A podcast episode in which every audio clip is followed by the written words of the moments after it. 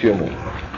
Уроки катастрофы, она не стоит сама по себе, она часть более нашей общей темы, народ обособленно существующий, и главная цель и назначение этой темы именно как средство, а не как цели, опробировать выдвинутую нами гипотезу, то, что мы назвали не первоапрельским тезисом, да? а именно о чем, собственно, в чем состоит особенность существования еврейского народа. И вот все то, что мы сделали на материале Египта, на уроках Египта, меня совершенно не интересовало, было так или не было с точки зрения исторической. Нас интересовала, в общем-то, сама гипотеза. Как мы ее получаем, менее важно. То теперь на уроках катастрофы нам предстоит, в общем-то, весьма серьезная вещь.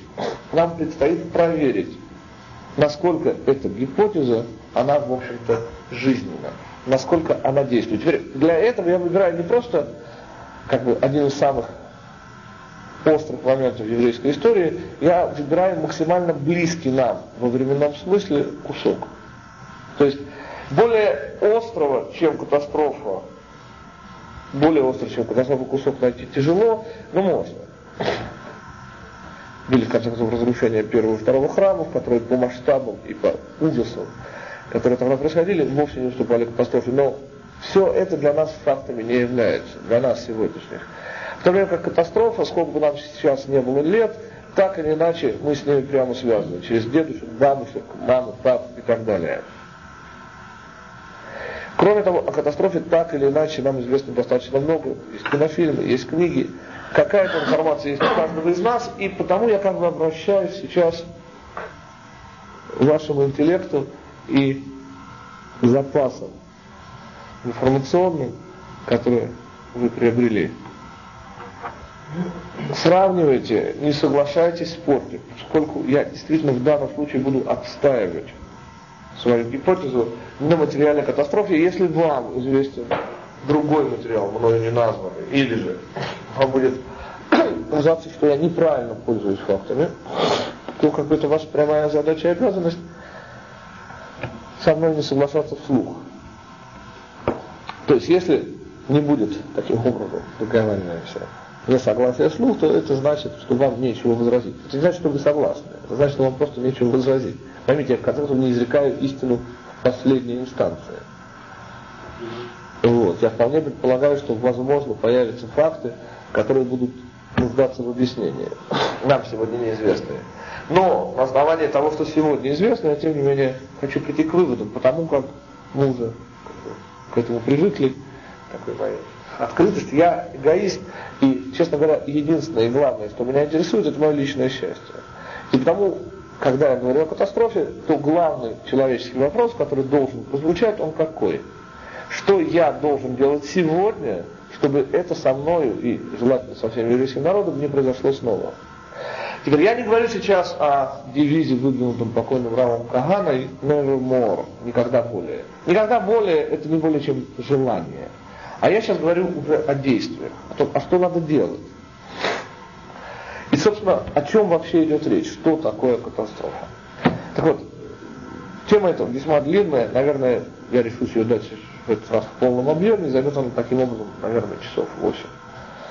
И будет построено тоже из нескольких кусков. То, что мы сделаем сегодня, будет некое историческое вступление, некий исторический обзор фактов, не то чтобы вам неизвестных, но наверняка на которых ваше внимание никогда не акцентировалось.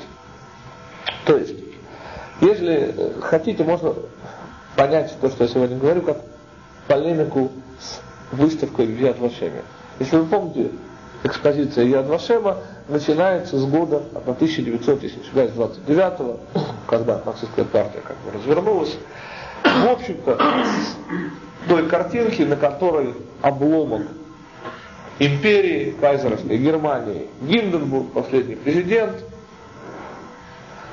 вводит Адольфа Гитлера в должность рейхсканцлера. Все это было в 1932 году. Так вот, самое главное в этом смысле для меня показать, что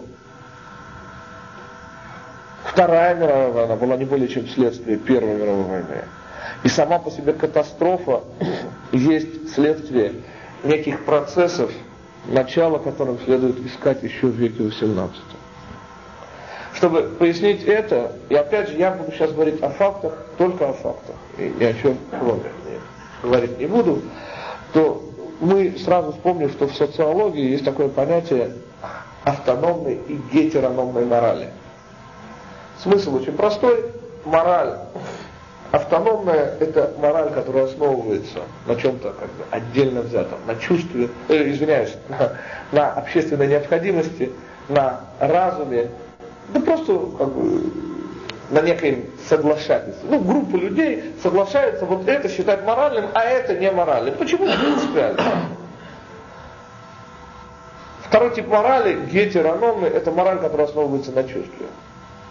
То есть, то, что я чувствую субъективно внутри себя, как нехорошее, я и называю аморальным. Понятно, да? Теперь, э, какую из них следует считать предпочтительнее, какую мораль? А то, собственно, обе они, мягко выражаясь, нехороши. Почему? Ну, мораль 20-го столетия, наверное, все себе дают в этом отчет, это мораль, конечно же, э, автономная, когда разум, общественная необходимость и прочие вещи диктуют, что называть моральным, что не моральным. Мораль века 19 совершенно справедливо, мы сейчас говорим, в общем-то, о западном мире, том, в котором мы все живем. Так вот, мораль века 19 в этом смысле резко отличалась, она была моралью гетерономной, то есть основывалась на чувстве. Чтобы показать, насколько и тот, и другой подход, они как бы не достаточны, два маленьких примера, прежде чем мы перейдем к самой морали века 19 и морали века 20 Понимаете, нормально мы как бы отдаем предпочтение морали, которая основывается на чувстве, правильно? Ну, ну, как бы понятно, что вот общественная необходимость, тем более мы сразу вспоминаем нацизм, у нас это как бы вызывает естественную негативную реакцию. А вот чувство, ну, в общем-то, ничего.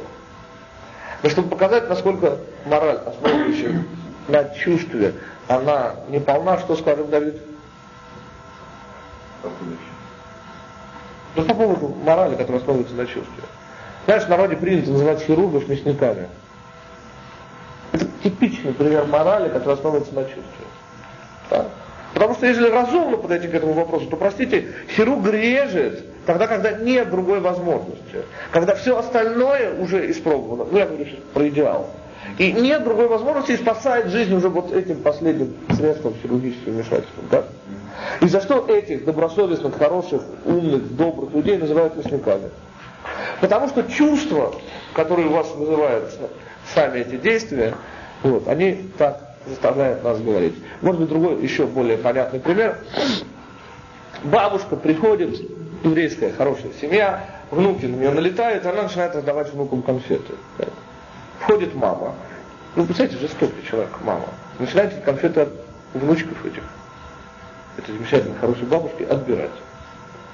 Ну, вот классический пример. Бабушка, основываясь на чувстве, честно говоря, не любви к внуку, а любви к себе. Потому что очень приятно, когда внукам приятно. Вот. А на чем основывается мама? На простом тривиальном факте. В Израиле детям до 5 лет зубы лечат под наркозом нормально. Под общим очень часто. Вот. И есть всякие, ну, сами понимаете, мне могу объяснять, что такое общий наркоз, кому это нужно и зачем это нужно. Так вот, бабушка что видит? Счастливые, радостные лица внучек, да? Что видит мама? Мама видит чуть дальше. Мама видит э, дырки, страшную боль и общий наркоз. Бабушка основывается на чувстве, мама на разуме. Не то, чтобы разум важнее чувств или чувство важнее разума. Естественно, сама постановка вопроса, она неадекватна. Какой должна быть мораль, Давид? Ну, естественно, совмещенный. Частично на разуме, а частично на чувстве. Только вот человечество за последние 5757 лет все никак не найдет правильных пропорций. Сколько надо чувства, а сколько надо разума. Каким образом? Вот все эти предварительные замечания сделав, мы можем перейти к сути проблемы, перед нами стоящей. Так вот, я утверждаю, опять же, на уровне как бы известных мне фактов, если вам известно что-либо другое спорьте, что мораль века 20 и это объясняет в частности и катастрофу тоже, она мораль исключительно автономная, основанная на разуме, на общественной необходимости, да просто на соглашательстве. И потому то, что произошло в веке 20 могло произойти только в этом веке. Никак не могло произойти в веке 19. И я поясню несколькими примерами. Я снова, поймите, я вовсе не идеализирую век 19. Ради Бога, мне известны достаточно красочные факты и о том веке. Просто скажу, что вот это могло произойти только в веке 20. Всякие другие вещи в веке 19. Это не значит, что а это лучше этого. Я не ставлю сейчас вопрос, что лучше. Мой вопрос куда более важный. Как с этим бороться? Понимаете, как с этим бороться? Несколько историй из века 19 И поскольку наша тема катастрофа европейского еврейства, то и примеры будут соответствующие. Пример номер один. 1840 год. Малоизвестный пример, но очень-очень-очень важный. Запомните его, пожалуйста. 1840 год. Дамаск. Ну, совершенно глухая провинция Турецкой империи. Там жили и христиане, был погром. Не очень крупный, там несколько человек евреев убивали, в основном так. Морды расквасили, перины распороли. Вот, и что? Ну, кровавый навет был. Ну, чтобы как, к этому уже не возвращаться, очень интересно, следствие этого было вмешательство замечательнейшего еврея, потрясающего, гениального еврея, сэра Мозеса Монтефиоре. Вот. Результатом знаете, что было? В 1840 году в же был фирман, то есть приказ турецкого султана, в котором было сказано следующее. Никогда и ни при каких условиях нельзя обвинять евреев при применении, там, э, использовании ритуальной крови. И там дальше он берет на себя некую интересную роль э, просветителя. Он пишет дальше в этом фермане, турецкий султан, в 1640 году, что евреи кровь ни в каком виде не употребляют, она как бы им запрещена по закону, ну и так далее. Ну, очень забавно такой ферман был. То есть он как бы решал раз и навсегда, ну, по крайней мере, на территории Турецкой империи, проблему кровавых наветов. Их нет и не может быть по закону. Мы еще вернемся к кровавым наветам, мы еще вспомним и 911 год. И Алешу Юшковского. Ну подождите. Дойдем до туда. Меня сейчас интересует совсем не это. А что? Да просто так получилось, что часть евреев, ну, всегда вот есть так, неумные евреи такие, которые, знаете, что придумали? Как укрыться от погрома? Ничего лучше не придумали, чем отправиться за город, побежали. Ну, такие грязные, окровавленные. Куда? На загородную виллу, частную виллу французского посланника. Решив, что им там ну, понимаете, они были грязные, окровавленные. Я не понимаю, у него в конце концов, возможно, любовница, а может быть несколько. Почему он должен на свою личную виллу, вовсе не территорию Французской Республики, пускать каких-то грязных окровавленных евреев? Не пустил. Но из всего из этого мне нужно совсем вот какое дело. В том же самом году, уже весьма пожилой, было за 40, офицер, бывший офицер наполеоновской армии, ныне он всемирно известен, а тогда Анри Бейля никто не знал, он считался тристепенным билетристом. Стендаль зарабатывал себе на жизнь тем, он был то, что мы сегодня бы назвали консулом в маленьком итальянском городишке, оформлял проездные бумаги французских путешественников. И этим кормился вовсе там не крошечной пенсии наполеоновского офицера.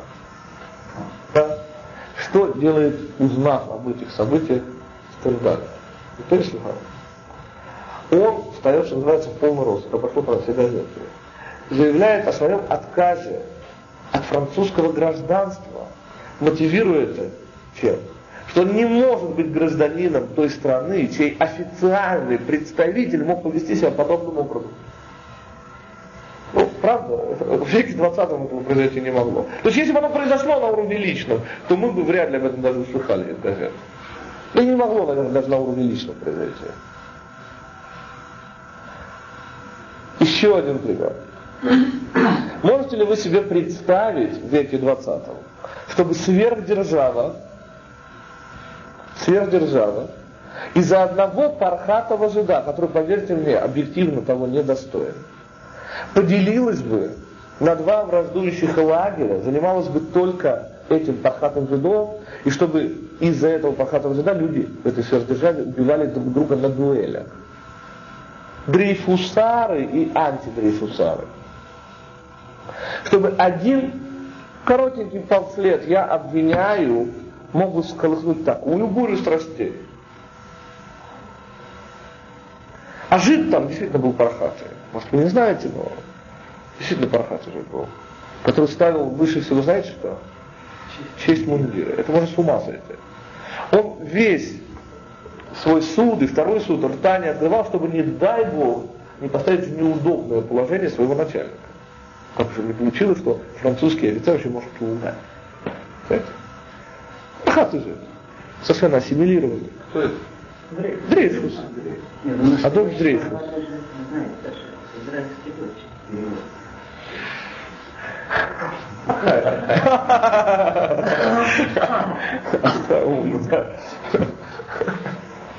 Хорошо. Ну, вы знаете, в этом смысле, чтобы показать вам, что такое был век 19, я вспомнил такую вот детскую книжку, которая меня, просто вот кусочек этот меня поразил, я запомнил это. Речь идет капитан «Сорви голова», англо-бурская война, начало века. Ну, кстати, сказав, почему, кстати, книжка такая пробурская. Кстати, буры это расисты. Потомки голландских колонизаторов в 17 веке, приехавшие в пустую Южную Америку. Куда вслед за ними, Африку, извиняюсь, Южную Африку, куда вслед за ними хлынули негры. Там, естественно, не было, пусто было. Ну, не важно сейчас все это. А что нам важно? А почему, собственно, эта книжка и вообще мнение всех было на стороне буров? Ответ. По одной единственной причине. Потому что против них воевала Англия. Англия была большая и сильная. Они были маленькие и слабые. Чувство сразу определило симпатию. Конечно же, симпатии всего мира будут на их стороне. Но не это мне сейчас важно. В этом самой книжице появляется замечательная вещь это 900, если может быть третий год. И английская армия революционная, первая в мире, знаете, что придумывает? Цвет хаки. Форму цвета хаки. Уже тогда. И целая, по-моему, страница, если я не ошибаюсь, этой книги посвящена хохоту оглушительному автора книги над этими англичанами, которые похожи на лягушек, на землю, на что угодно. Смеется. Так вот, это, это совсем не смешно, то, что я сейчас рассказываю. Почему? Потому что, вы знаете, когда французы поменяли свою форму, французская армия, только в 1915 году после мясорубки на Сомме. А вы знаете, как выглядела форма французского солдата? Вот в Первую мировую войну, то есть это вот это, это, это мечта любого пехотинца, что ну, в пехоте просто понимаете, это. Э, это была разрисованная мишень, о которой можно только мечтать. Белый, красный и синий, понимаете? Хотите, цельтесь в левую сторону груди, а хотите в правую, как вам удобно. Только в 915 году, то есть это о чем-то говорит. Я не хочу сказать, что войны тогда велись более гуманными способами. Может быть и это. Но отношение к ним было совершенно другое. Это век 19. Поэзия. Поэзия войны. Ну я не, вовсе не поэтизирую, не дай бог. Ну как бы люди относились к войне как бы не головой, а сердцем. И я вовсе не утверждаю, что это лучше этого. Мы сказали, что, конечно, правильно это надо совмещать просто золотых пропорций. Кроме Тора еще никто не нашел. И будет неполным, в общем-то, вот нас такие вот описания, вовсе не идеализирую. Век 19 все-таки вспомним, что в 1911 году началось знаменитое дело против Бейлиса.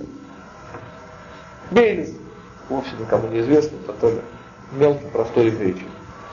Был обвинен не более не менее как в ритуальном убийстве использования христианской крови но для выпечки массы. Что мы сегодня знаем, большое за это спасибо Льву Давидовичу Троцкому, Владимиру Ленину и всем прочим большевикам, они в 1917 году выкинули документы. Не все, не дай бог. Все, что касалось царской охранки, они спалили. Поскольку там было очень много всяких нехороших про них документов, но они опубликовали всю тайную, например, часть архива Высочайшего Синода, то есть церкви русской православной. И что оказалось? Что дело это, что называется, инспирировано на самом верху. То есть оно буквально курировалось высочайшим синодом. Надо знать, что такое в России была православная церковь тогда. Это много больше, чем сейчас. Сейчас это очень много, тогда это было вообще. И потому можно только как замечательную, замечательный комплимент тому классу, которого сегодняшняя Россия просто не имеет. Тогда были в России интеллигенты. Это тяжело поверить, но они были. Мало того, что они были, они устроили на всю тогдашнюю Россию такой крик, что, несмотря на то, что мы говорим о городе Киеве, о плоти антисемитизма до сегодняшнего дня, что такое украинцы, это отдельный разговор. Выбирали присяжных на этот суд Есть фотографии. Это надо только посмотреть на эти ряски, я извиняюсь. Ведь, в конце можно было выбрать, но их специально выбирали, мы об этом тоже сегодня знаем. Тем не менее, буря, которую подняли интеллигенты в России, была настолько сильной, что, помните, дело Белиса закончилось тем, что вот этот вердикт присяж, вот этих присяжных вердикт был недостаточно доказательств, его не оправдали, но отпустили за недостатком улик. Это снова нужно только представить себе, когда это было, какие силы здесь были задействованы, и все равно.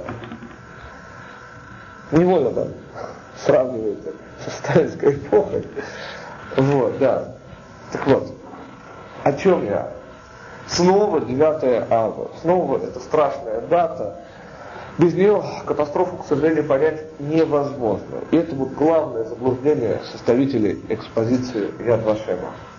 Именно 9 ава 1914 года и началась то, что мы можем назвать прелюдией, или, хотите, первой серии катастрофы. Мы сегодня этого уже не помним, но прифронтовая полоса проходила там, где более всего жили евреи, черта оседлости.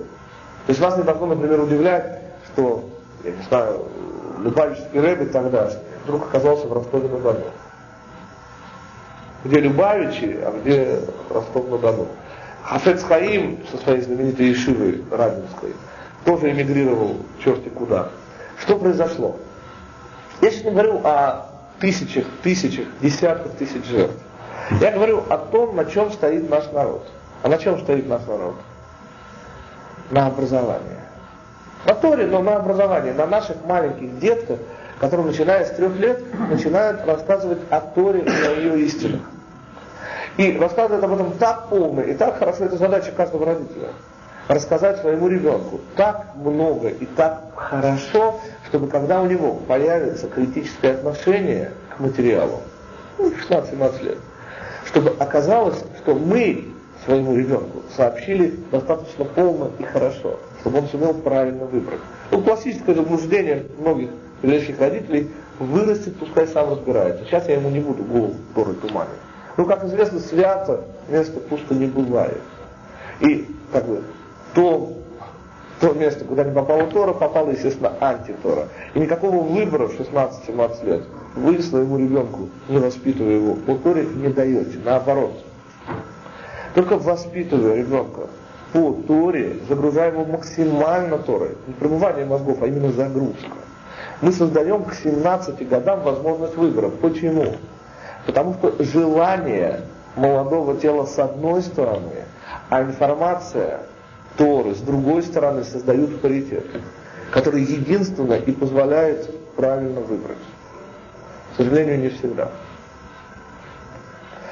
Теперь, что есть главное для нас следствие Первой мировой войны?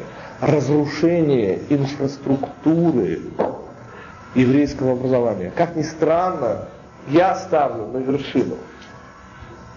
Самое страшное следствие Первой мировой войны – это хейдеры закрылись. Ешивы переехали. Потерялась естественная связь между местонахождением евреев и их учебными заведениями. То есть, если раньше в Штету всегда был не только хейдеры, но нормальная и маленькая ешива, а в более крупном городишке, или была в округе всегда. Очень крупная Ешива, замечательные мудрецами Торы. И потому происходило постоянное общение, была постоянная связь. Не то, чтобы не было евреев, которые не ходили в хедер, были. Но те, кто хотели, могли. Между войнами, мы будем еще об этом вспоминать, несмотря ни на что, все еще свали величайшие ешивы, высочайшего уровня, чего не было. Не было хороших хейдеров. И не было прямой связи между этими замечательными шевишивами и широкими слоями еврейского населения. Вот этого уже никогда не вернулось. До сегодняшнего дня. То есть, если хотите, главная болезнь, по моему определению, нашего еврейская болезнь века 20-го, отсутствие естественной связи между уровнями еврейского образования.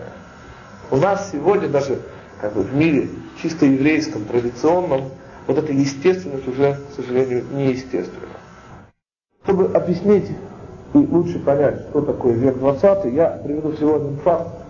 Опять же, факт вряд ли вам знаком, потому что, не потому что вы о нем не слышали, потому что вряд ли акцентировали на свое внимание, он в свое время перевернул мое мировоззрение. Я, как бы, моя юность совпала с серединой 70-х годов, и потому, как бы, для меня это был переворот. Может быть, вы этого не знаете, помните вы не можете, но в моей 33-й гвардейской школе, например, с класса 7-8 начиная, провинциальный город Черновцы. Причем школа была не еврейская. В Черновцах в этот момент 50% как бы, классов центральных школ были евреи. Меня родители, не важно почему, по незнанию неправильной оценки послали в крайнюю, в окраинную школу.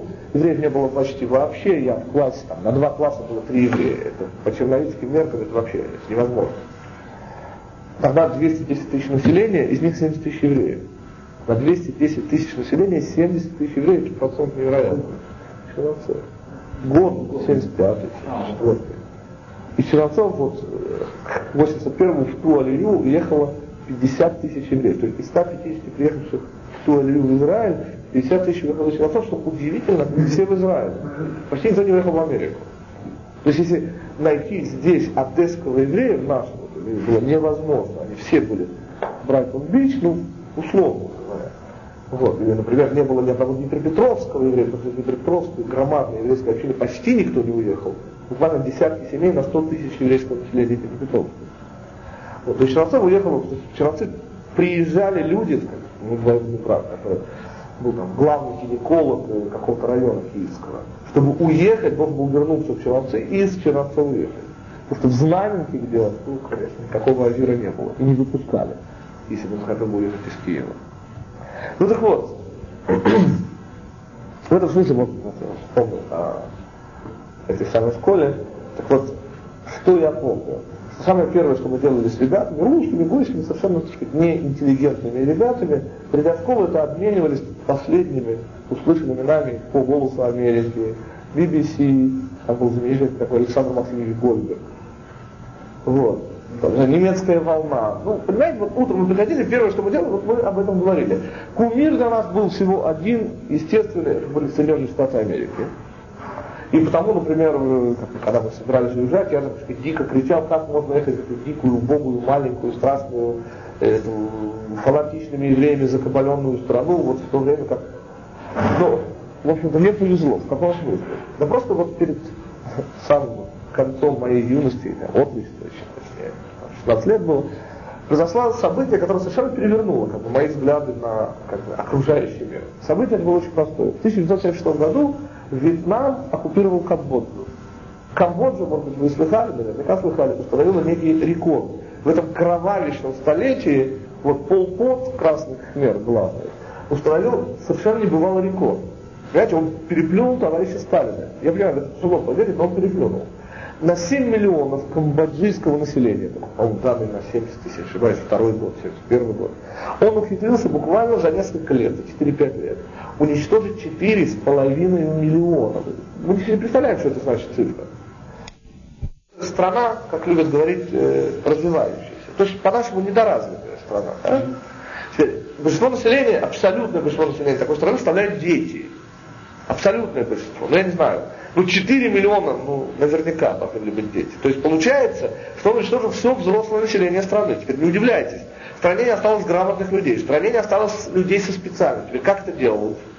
Да просто десятилетним, 12-летним детям вручали автоматы Калашникова.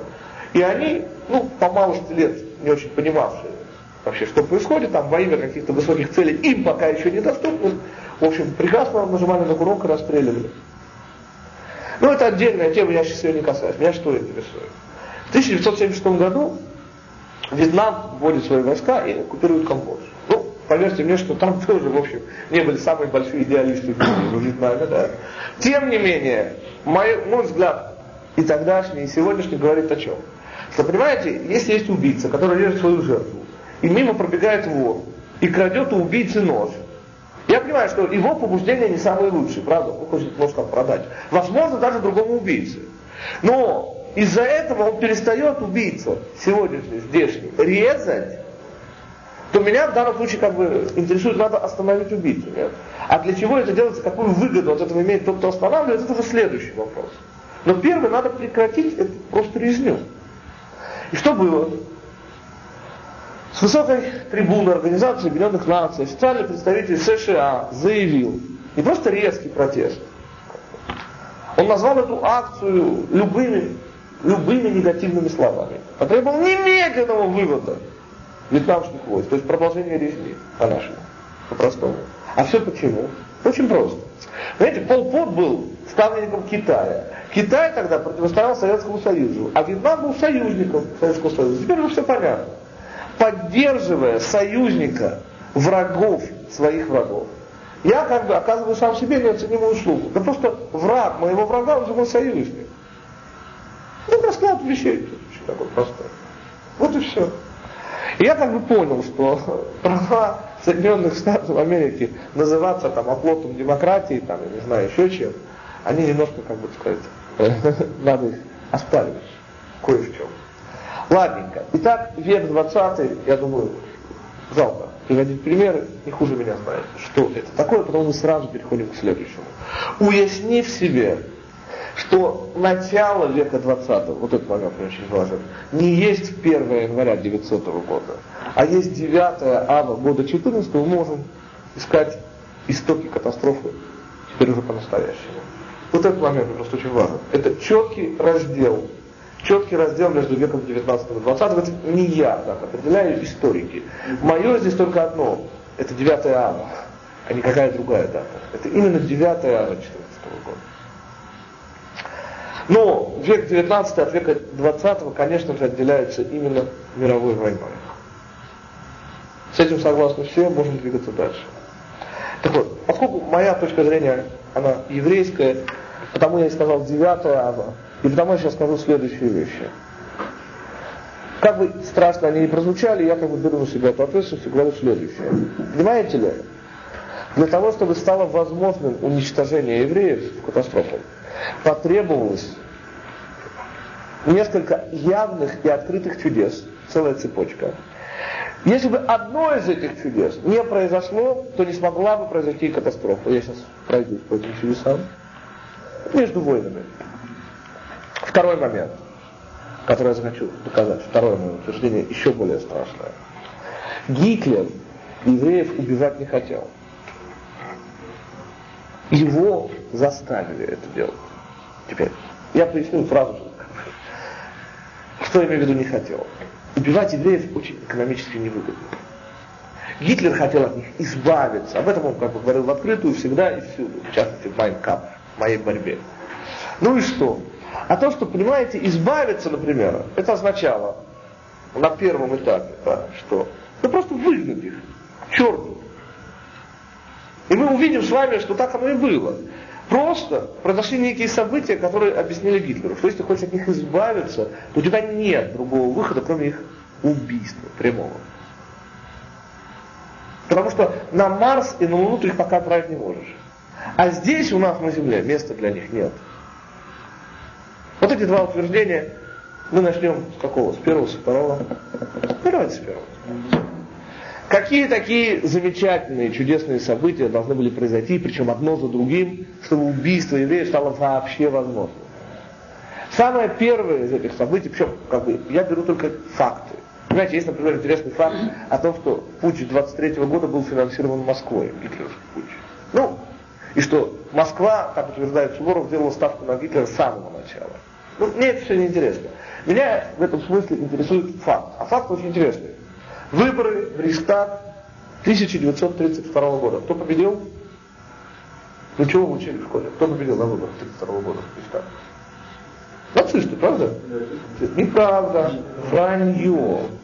На выборах 1932 года в Рейхстаг победил альянс несостоявшийся, к сожалению, коммунистов и социалистов. Гитлер получил 11 миллионов голосов. Очень много, самая крупная партия. Но социалисты получили 7 миллионов, а коммунисты 6 миллионов голосов. 6 плюс 7 больше 11, правда? Так в чем же дело? Мало того, это исторический факт. Снова, я говорю факт.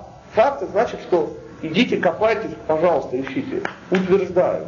На этом курсе я вообще ничего не утверждаю, я только рассказываю. Здесь я утверждаю.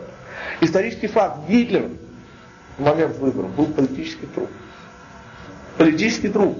Его ближайшие сподвижники, это прямо написано, например, в дневнике Геббельса. А он вовсе не писал дневник, чтобы мы его, евреи, как бы любимые, после войны читали. Знаете, он писал дневник. Так вот, в 1932 году нацистская партия была банкрот. И если бы Гитлер не занял бы пост рейхсканцлера, то ближайшее будущее с этим, согласно все историки, это писали бомзы нацистские тогда, что Гитлер отправляется в долговую тюрьму, а все остальные, как крысы, разбегаются за границу, в эмиграцию. Откуда они уже как бы по принципу Ленина и так далее будут варить дальнейшие. Но вот именно так все это выглядит. Начался массовый исход. В 91 году, после августа, рассказывают, почему они начали книжечки давать красные партии. Да? Прямо как до этого было, но после этого как бы прямо валом пошли. Очень похоже было именно тогда. В 1932 году, после выборов в Рейстаг и до них, а в особенности после них сразу, массовые, повальные уходы из нацистской партии. Мы этого сегодня не помним. А что было? Чудо произошло. Товарищ Сталин со всей возможной суровостью приказал товарищу Эрнсту Тельману ни на какой союз с социалистами не идти. Результат мы знаем. Гинденбург назначил рейхсканцлером в результате Гитлера. Через полгода Гинденбурга уже не было в живых. Происходит бескровная революция, они так ее называли в начале 1933 года. Вот. И Адольф Гитлер становится фюрером. Что, кстати, означает, знаете что? Вот. Ну, просто не могу себе отказать в удовольствии. Товарищ Жуков, тот самый, которому Суворов совершенно справедливо предлагает в качестве памятника бассейн с кровью. И он в нем. Не было более кровавого идиота, в смысле военного идиота. Во всех своих отношениях он был умным человеком. Но в военном отношении он был не просто мелочь, он был идиот. Это тоже отдельная тема, но никто и никогда, и с невозможно спорить, не потопил собственную армию в таком количестве крови, как он был, товарищ Жуков. Так вот, товарищ Жуков 30 апреля получает письмо от товарища Геббельса, Йозефа. Письмо это было обращено не товарищу Жукову, а товарищу Сталину. И начиналось оно обращением фюреру советского народа. Честное слово, так оно начиналось. Вот. Поэтому очень не любили в русском языке это слово переводить. Вот. И что еще любили в русском языке делать, это национально-социалистическую партию, называть национал-социалисткой. Ну, чтобы партия была социалистическая, наша, родная. Вот. Но узко, в одном государстве. То есть доктрину Сталина о социализме в одном государстве практически выполнял не только Сталин, но и Гитлер. Ладно, все это было бы смешно, если бы не было так грустно. И бежали дальше. Итак, первое чудо 1932 год. Опять же, было больше чудес, но понимаете, они не доказаны или не общеприняты, потому я их не трогаю. Я беру только общепринятые, абсолютно доказанные вещи. Следующее чудо произошло в году 1937. Сентябрь 1937 года. Мюнхенское чудо. Помните? Чемберлен и Даладье. Ситуация была какая? Ну, вкратце, в двух словах. Да просто в Судетской области было большинство немецкого населения. И что? Нацисты, которые были очень сильны среди этого немецкого населения. Но не все властные, просто очень сильные. Потребовали известно, присоединения Германии, Гитлер со своей стороны, они со своей стороны и так далее. Что мне важно? Вы этого, конечно, не помните и не знаете, но что такое была Чехословакия между войнами? Вещь, кстати, потрясающая. Чехословакия между войнами. Отсталая аграрная страна, кусок отсталой Австро-Венгерской империи. В 1919 году получает независимость. Этой стране удалось менее чем за 20 лет совершить то, на что требуется столетия. Знаете ли вы, что чешский язык единственный в мире язык, который абсорбировал все иностранные слова? То есть там есть, нет слов телефон, телеграф, э, аэроплан. Все эти слова абсорбированы, единственный в мире язык. Все чехи, которых вы, конечно знаете, они относятся к этому кусочку. Гашек, Чапик, Лангер, Франтишек Лангер, знаменитый своей автобиографией.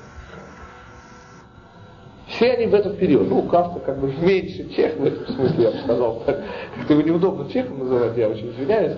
Причем потому, что он жил в Праге. Но... Вот. Фучи, да, Пульманов. Все тут. Все здесь. Но о чем мы уже не помним.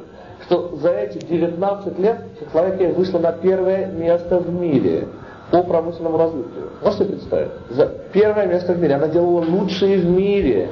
Это страна, где ничего не было за 19 лет до этого.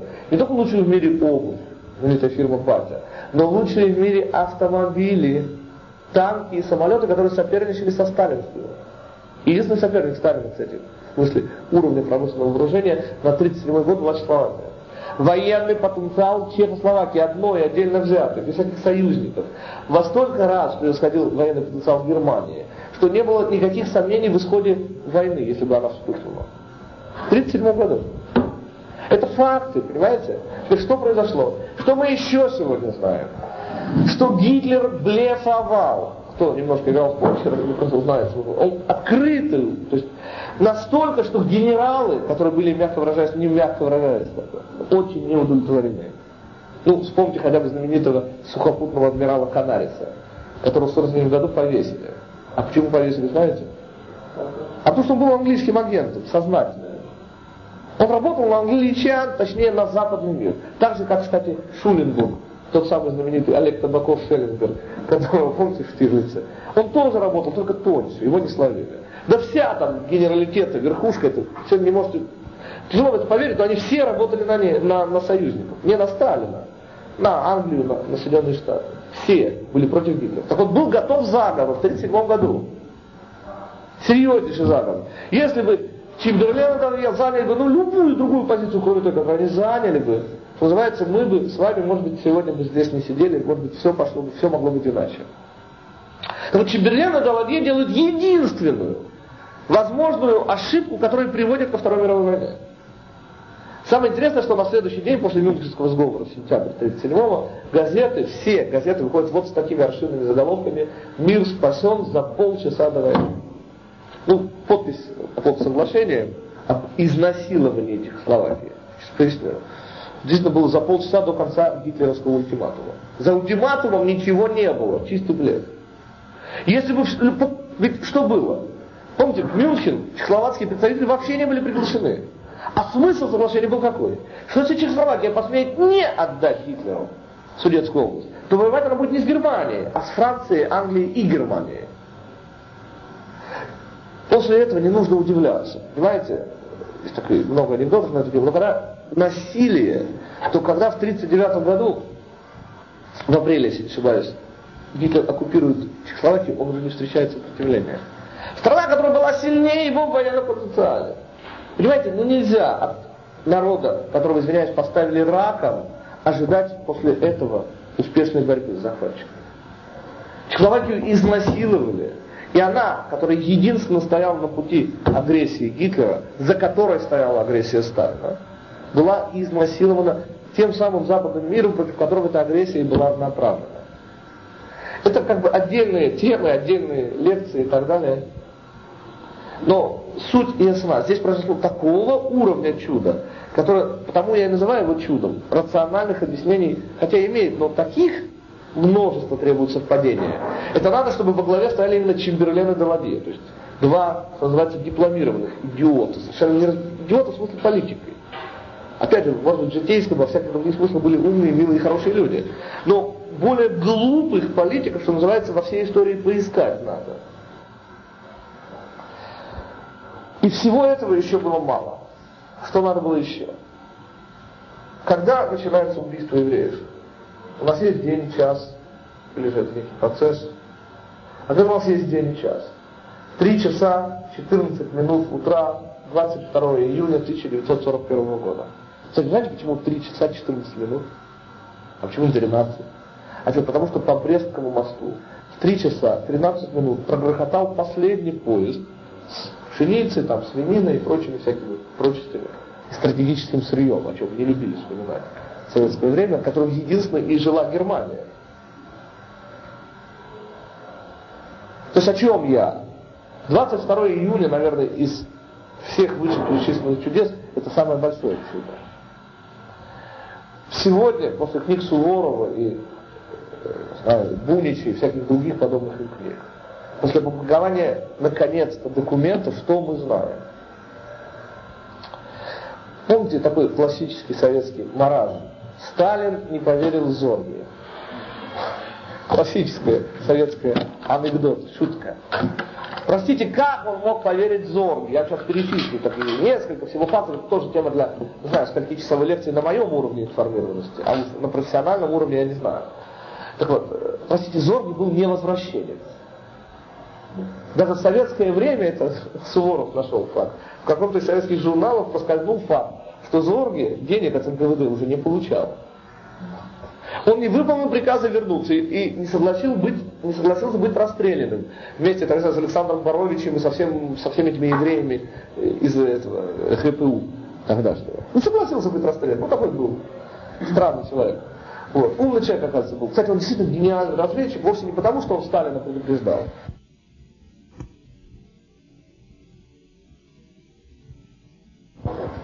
Остановились вчера в момент, когда более-менее прояснилась ситуация с самым крупным из трех чудес, а именно чудом, произошедшим 22 июня 1941 года. Может быть, чтобы капельку углубить, чтобы немножечко показать еще больше, насколько чудо это было велико, на сегодняшний день это не доказано. Но есть мнение, в котором все то, чему нас учили по поводу того, как вот Черчилль предупреждает Сталина, как американцы предупреждали Сталина. То есть мы знаем сегодня это факты, что план Барбаросса был не только у Рихарда Зорги, он был переснят множеством, его достал Шандор Раду в Швейцарии, через немецкий генеральный штаб. То есть офицер немецкого генерального штаба передал советской как бы разведке, но правда с разрешения американской. И сегодня, сегодня, как я понимаю, э, это уже как бы одно, по крайней мере, из царствующих мнений, что американская и английская разведка перед началом войны делали все от них зависящее, чтобы их предупреждения Сталину прозвучали как их доказательство их желания столкнуть Сталина с Гитлером. То есть, с точки зрения Соединенных Штатов и Британии, было очевидно, что столкновение неизбежно. Было очевидно, как бы, из того, что и в России работали и американские, и английские разведчики, все все знали, а скрыть это было невозможно. Нельзя скрыть передвижение и мобилизацию 9-миллионной армии. Это невозможно. Никто не представлял себе масштаба. Но, кстати, американцы и англичане представляли масштабы себе намного лучше Гитлера. Поэтому, с их точки зрения, нападение Сталина на Гитлера было нежелательной вещью. Потому что существовала опасность того, что Сталин с этой громадиной просто захватит весь мир. Это, возможно, надо было учитывать. И потому с их точки зрения идеальный вариант был нападение внезапное, которое застанет Сталина как бы со спущенными штанами Красную Армию. Это вот то, что произошло, был идеал с точки зрения скажем так, свободного мира. И при всей как бы ужасности того, что я сейчас говорю, то есть, получается, что люди решали судьбы миллионов, вот так просто. Принося их в тактическую жертву ради одержания конечной стратегической победы. Но сегодня, скорее всего, это как бы то, что было. Что мы как бы пытаемся под всем этим обнаружить, некую еврейскую пружину. Поскольку от момента, когда Иешуа Бенун в результате 14-летней войны овладел не полностью землей, землей канаанской, с этого момента и далее еврейский народ начал работать. Момента начала работы еврейского народа означает, что мы сегодня с тех пор и до сегодняшнего дня управляем миром. Сознательно или бессознательно. Если тут просто привести пример исторический. Почему историкам было так тяжело принять, например, хронологию нашу, связанную с Пуримом? По нашей хронологии, связанной с Пуримом, от возникновения до падения сверхдержавы, нововавилонской сверхдержавы, прошло менее ста лет. Это, это срок по историческим меркам ну, невозможно совершенно. Ну, даже признав этот срок, что придется признать тогда? Что появление замечательной новой сверхдержавы, с новой религией, совсем новым, новым, новым, а именно Персии, и уход ее с арены в результате ударов Александра Македонского тоже занимает ненормально короткий срок. Там буквально менее ста лет. Появление Александра Македонского и уход со стены Греции, появление. То есть получается, что мы пуп земли, и что вокруг евреев крутится история. То есть появление и исчезновение империи однозначно связано с еврейским народом. Выполнение ими функций по отношению к еврейскому народу и являются определяющими для того, когда мы говорим, она закончила, что называется, кушай асайн село, кушай ахоля лехет. Негр выполнил свое предназначение, теперь может уйти. То есть Всевышний двигает народами, империями и прочими вещами, отвечая на наши ходы. Еще раз. Это можно себе представить именно как шахматную партию между еврейским народом и Всевышним. Результат которой предопределен, но не течение самой партии. Помните, результат, поскольку Всевышний абсолют, зависит только от него. Он предопределен. Кто мы будем в результате, выигравшими или проигравшими, да? дождь, что называется, пойдет при любой погоде. Теперь, промокнем мы или будем сухими, вот это уже зависит от нас. Сможем ли мы получить живительную влагу, или же умрем от жажды при том, что дождь будет идти. Это уже кто мы будем в результате, это и есть наш выбор. Теперь на уровне еврейского народа мы можем себе представить себе вот такую шахматную партию, где наши ходы вызывают ответную реакцию всего мира.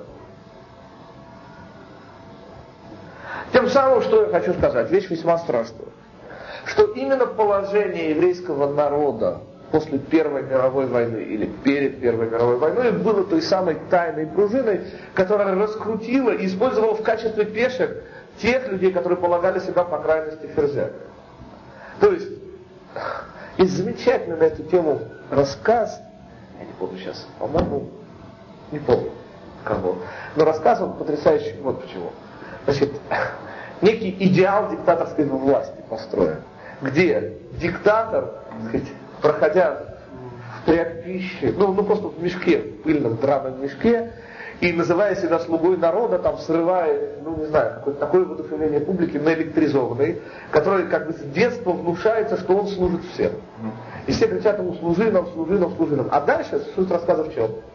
Что вот это вот гипнопедическое такое вот внушение на уровне как бы заставляет как бы всех подчиняться вот этому слуге народа, который подчиняется, самый такой серый кардинал при нем находится, какой-то незаметный министр, который на самом деле подчинил своему влиянию вот этого властителя, который сам подчинен еще одному, совсем уже как бы незаметному чиновнику, от которого он получает приказания, который сам чиновник, получив в детстве промывку мозгов, круг замыкается, да?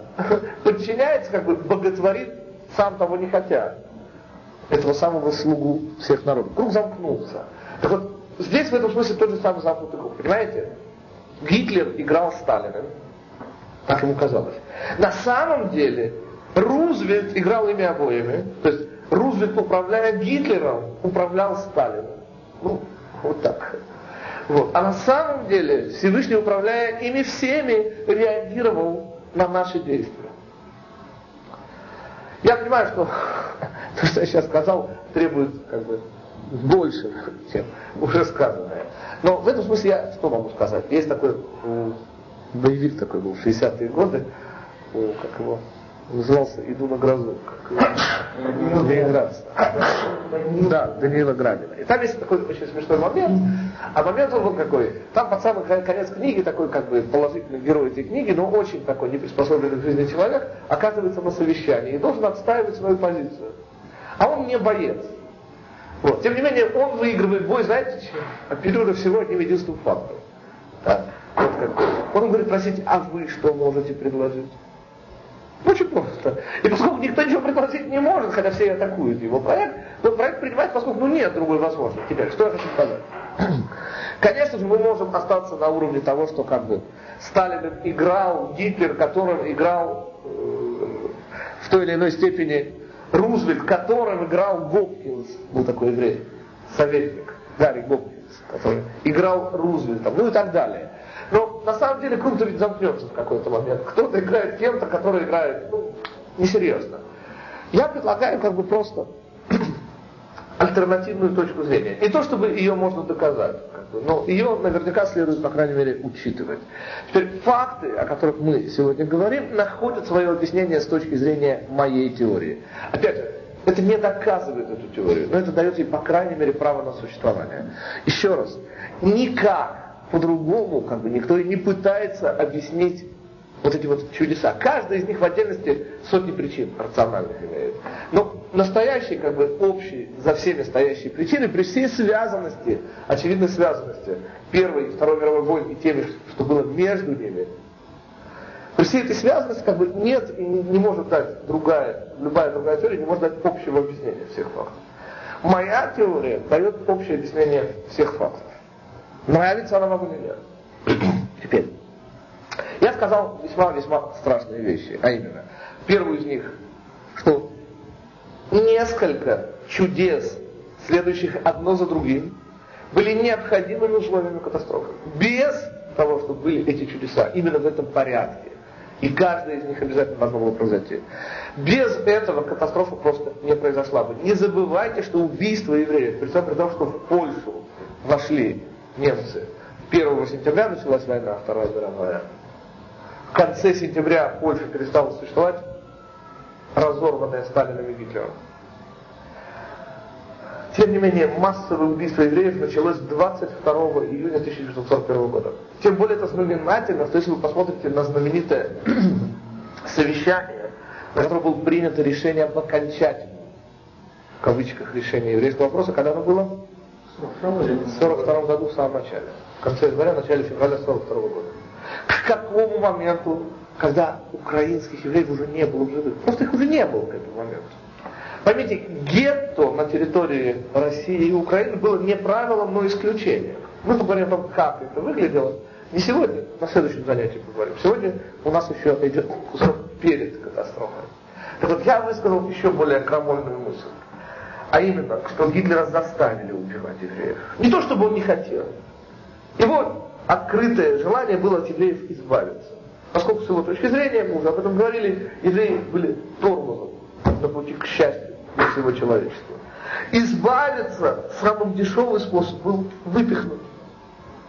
Убивать евреев было экономически невыгодно. Правда, надо что отдать? Отдать. Отдавая должное нацистам, надо сказать, что они были большие идеалисты. И они шли на жертвы, настоящие жертвы, чтобы убить евреев. Известен классический случай. Классический случай, конец 44 года, Будапешт. Адольф Эйхман, будущий, единственно казненный в Израиле не люди. Так вот, Адольф Эйхман разгружает припасы, боеприпасы для фронта, поедут в районе озера Балатон в этот момент. С тем, чтобы всунуть туда уже каких-то последних венгерских евреев, уже некуда их посылать, уже к Освенциму дорога перекрыта, он скоро будет освобожден. Уже посылают их Маутхаузен, январь 45-го, февраль 45-го, представляете? Когда уже нет Освенцима, их посылают в Маутхаузен. Это вот, в основном это те евреи, которых как бы спасли американцы или русские с той стороны. То есть они действительно шли на жертвы. Их в конце концов не останавливали траты. Они были готовы. Но одно дело быть готовым, другое дело, имея более дешевую возможность, почему бы ею не воспользоваться. Может быть, вы слыхали, в 80-х годах был знаменитый антисионистский комитет в России. В главе стоял, э, как сказать, дважды герой нашего времени, да, да, дважды герой нашего времени, генерал полковник Драгунский. Храбрый был офицер. Две звездочки получил, полковником закончил войну. Но, как известно, на войне э, давали особый вид храбрости звездочки. А в мирное время, как бы, это уже по-другому все было. Так вот, о чем я говорю? О том, что он громогласно и не единожды обвинял сионистов в сотрудничестве с нацистами. Может, слыхали? Так вот, нет дыма без огня, такое сотрудничество не просто было, еще как было. Дело в том, что уже начиная с 1935 года, когда в валах повалили евреи, еще можно было ехать, я был такой еврей, можно было ехать. Когда нацисты были настолько заинтересованы в том, чтобы евреи уехали, а ехать они, мы сейчас об этом поговорим, собственно, много адресов у них, к сожалению, не было. Но Палестина тогда еще была открыта, не путать. В 1938 году белые листы White Papers Министерства иностранных дел Англии, в результате комиссии знаменитой лорда Пиля высказали свои однозначное мнение о чем? О том, что здесь, на территории Палестины, вопреки мандату в 19 году Британия получила мандат на Палестину от Лиги наций. В этом мандате что было сейчас по написано? Что это страна, включая оба берега реки Иордан, она включала Трансиорданию сегодняшнюю, должна быть использована для создания национального очага еврейского народа. Что мы поделаем? Буквально менее чем через год после этого восстановить мир между двумя кусающимися шейхами. Один из них был в Мекке, а другой, был в Медине. Вот. Что сделали англичане? В одностороннем порядке, не спросили на это разрешение Лиги наций, отрезали громадный кусок, то есть все за Иордания, и сделали королевство для одного из этих шейхов. Второй остался королем, вот оттуда идут короли Саудовской Аравии, а этого Абдаллу, дедушку нынешнего Хусейна, сделали королем нового королевства. Это исторический факт, я не шучу. Так это было. При этом было в 20 году эвакуировано 19 еврейских поселений, которые уже существовали за Иорданией. Эти факты сегодня вообще уже никто не помнит. Понимаете? Это даже уже правые националисты, ликудники этого уже не помнят. Было, было, было. Все это было, было, было. Это мне напоминает историю, вот как сейчас Сирия требует себе Голланды. Знаете историю вообще этой территории? В 1946 году эти земли, в большинстве своем купленные бароном Ротшильдом, были в результате какой-то игры между Францией и Англией переданы Сирии. В 1948 году, естественно, Израиль отвоевать их не смог. Вот, и с тех пор это сирийская земля. И живущие там друзы, которые, как вы понимаете, имеют очень большое отношение вообще к Сирии, к сирийско-арабскому народу, друзы, кричат сегодня, что мы сирийцы, и это наша исконная сирийская территория. И весь мир рукоплещет.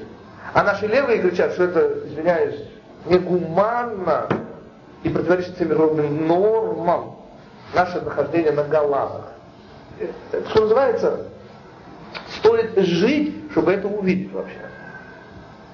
И самое интересное, за то, что мы здесь живем, да, мы даже билеты не покупаем, нас называется сюда всунули смотрите, делайте выводы. Так вот, если вернуться обратно назад, то что мы скажем? В 1935 году англичане еще не дошли до того, чего они дошли в 1938-м, объявив уже остаток Куции, вот этой общей территории, которую они получили, еще в одностороннем порядке, без разрешения Лиги наций, поймите. То есть все это с самого начала было незаконно. Никакого международного права на создание этого вырезать отсюда куски они не имели. Но тем не менее. В 1938 году они видите, что сказали, что здесь, на вот этом куце оставшемся кусочке, будет создано арабское еврейское государство с арабским большинством, светское, представление всех демократических прав. То есть право арабов убивать евреев, право большинства уничтожить меньшинство. А чтобы сохранить это право за арабами, право убивать, что надо сделать? Не пускать сюда евреев. Что было принято в качестве решения. И уже, то есть, поймите, ручеек выдаваемых визных виз, он все время ссыхался, высыхал. И 1938 году уже почти сошел, там, не знаю, 10 тысяч в год, я не помню сколько цифр. Мизер был совершенно. Настолько мизер, что каждая виза на въезд потом аккуратненько почищалась граверами на службе у Сахнута. Использовалось 5-6 раз, до дыры ее почищали. Ну, заполняли снова, понимаете? По 5-6 раз пытались использовать каждую визу. И это как бы не помогало, потому что есть такая дурацкая совершенно книжка, совершенно глупая, насквозь лживая, но очень популярная, э, Леона Юриса «Ксотос». Вот, единственное, как бы там правдивое место, правильно, это если вы помните, как главного героя книги в 1938 году, что называется, у него немцы в ногах валяются, немецкие евреи, просят, пусти, сделай что-нибудь, провези нас. Это правда. В 1938 году они валялись в ногах. Зато в 1935 была прямо обратная картина. Как бы. Представители Сахмута валялись в ногах у немецких евреев, говорили, уезжайте. Ну ладно. Так что было сговор между нацистами и Сахнутом? Действительно был такой сговор. Настолько Гитлер хотел от нас, от евреев, избавиться, что представьте, что он был готов. Вы понимаете, насколько ему нужен был каждый доллар в этот момент. Он строил армию.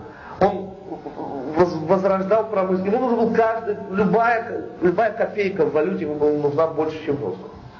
Поэтому он не имел возможности, совершенно правильно, так же, как сегодня Южноафриканская республика, не имел возможности, чтобы евреи вывезли свои цены. Потому что там, что называется, все было понятно. Да?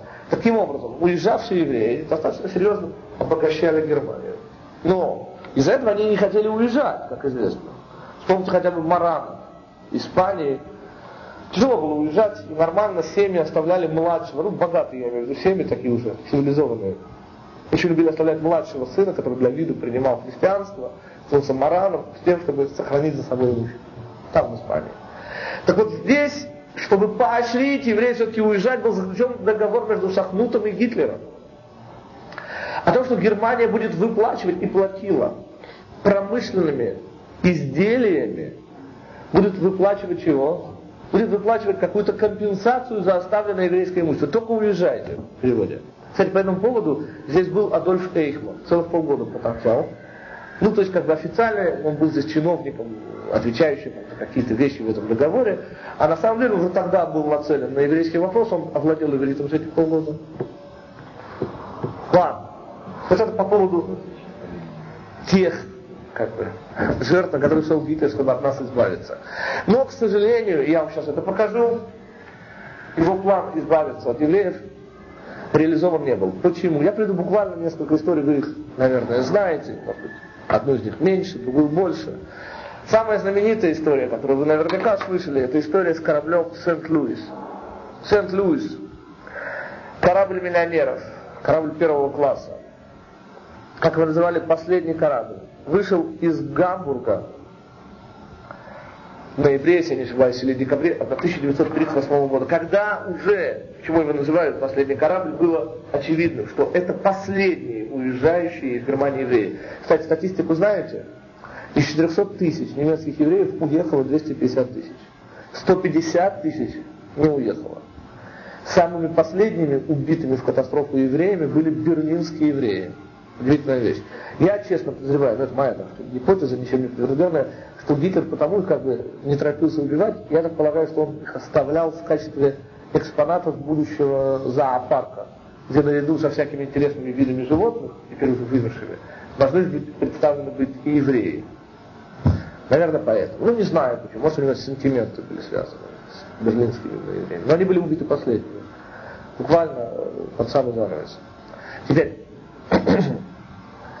Дело в том, что в 1938 году евреи уже все поняли. Но уже было поздно. Уже был лот Пиль, уже Палестина была закрыта. И вот у, из Гамбурга корабль, так сказать, для весьма и весьма обеспеченных евреев последний уезжает. Там было 900 с чем-то евреев на корабле. Корабль отправляется куда? В Гавану. Ну, вы все знаете, не я вам должен рассказывать, что Куба маленький остров, вместить такую уйму евреев они, конечно, не могли, но они не приняли даже одного из них. После этого корабль отправился в Северную, а после этого путешествие по Южной Америке. Ни в одной из Америк мест ни для одного еврея не нашлось. Ну, если вам еще чего-то непонятно, я просто расскажу эту историю до конца.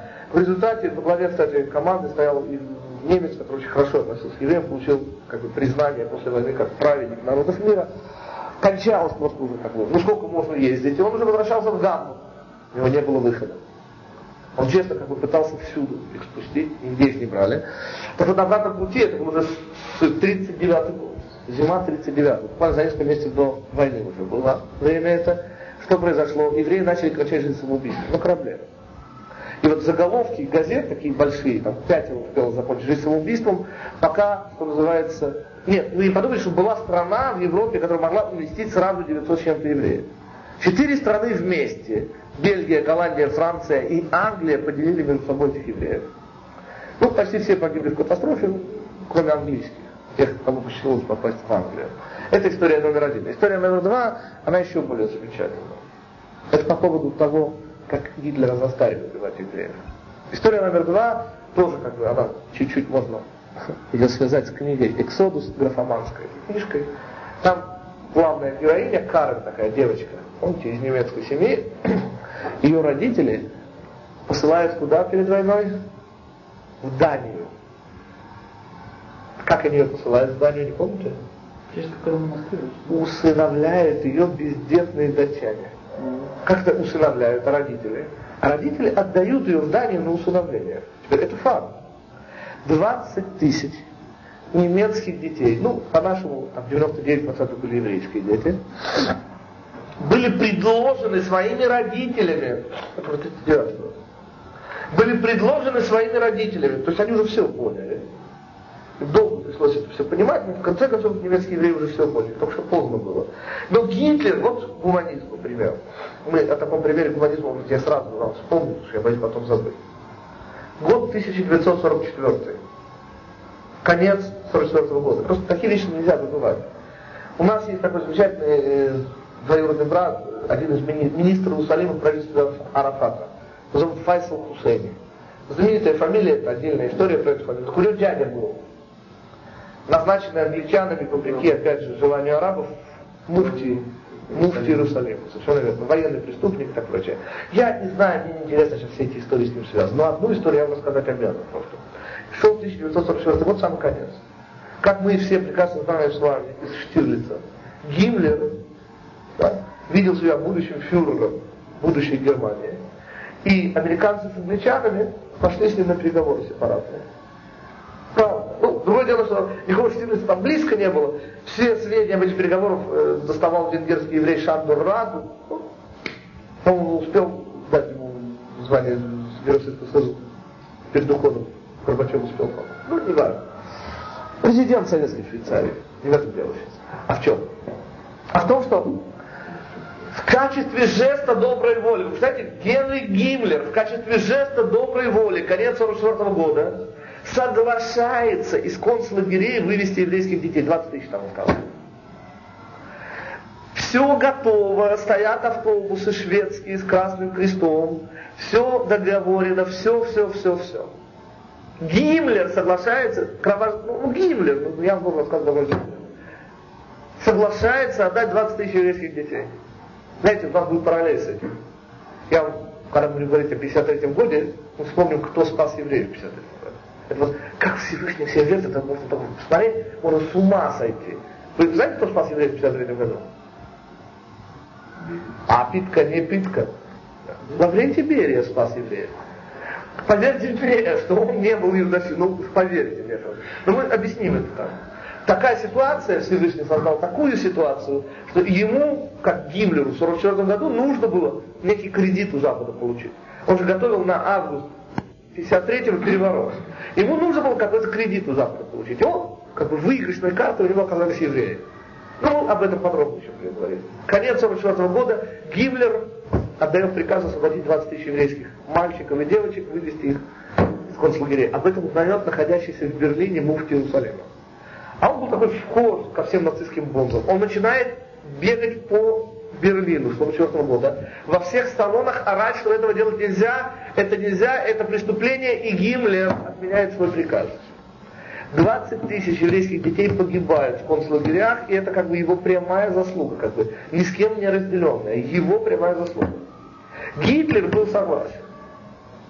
Вот дядюшка нашего Хусейни помешал. Эти вещи нельзя забывать. Не забывать, с кем мы дело имеем. И не надо рассчитывать, что от змеи родится корова. Так не бывает. Это теория эволюции противоречит. Нашей самой святой всех теорий.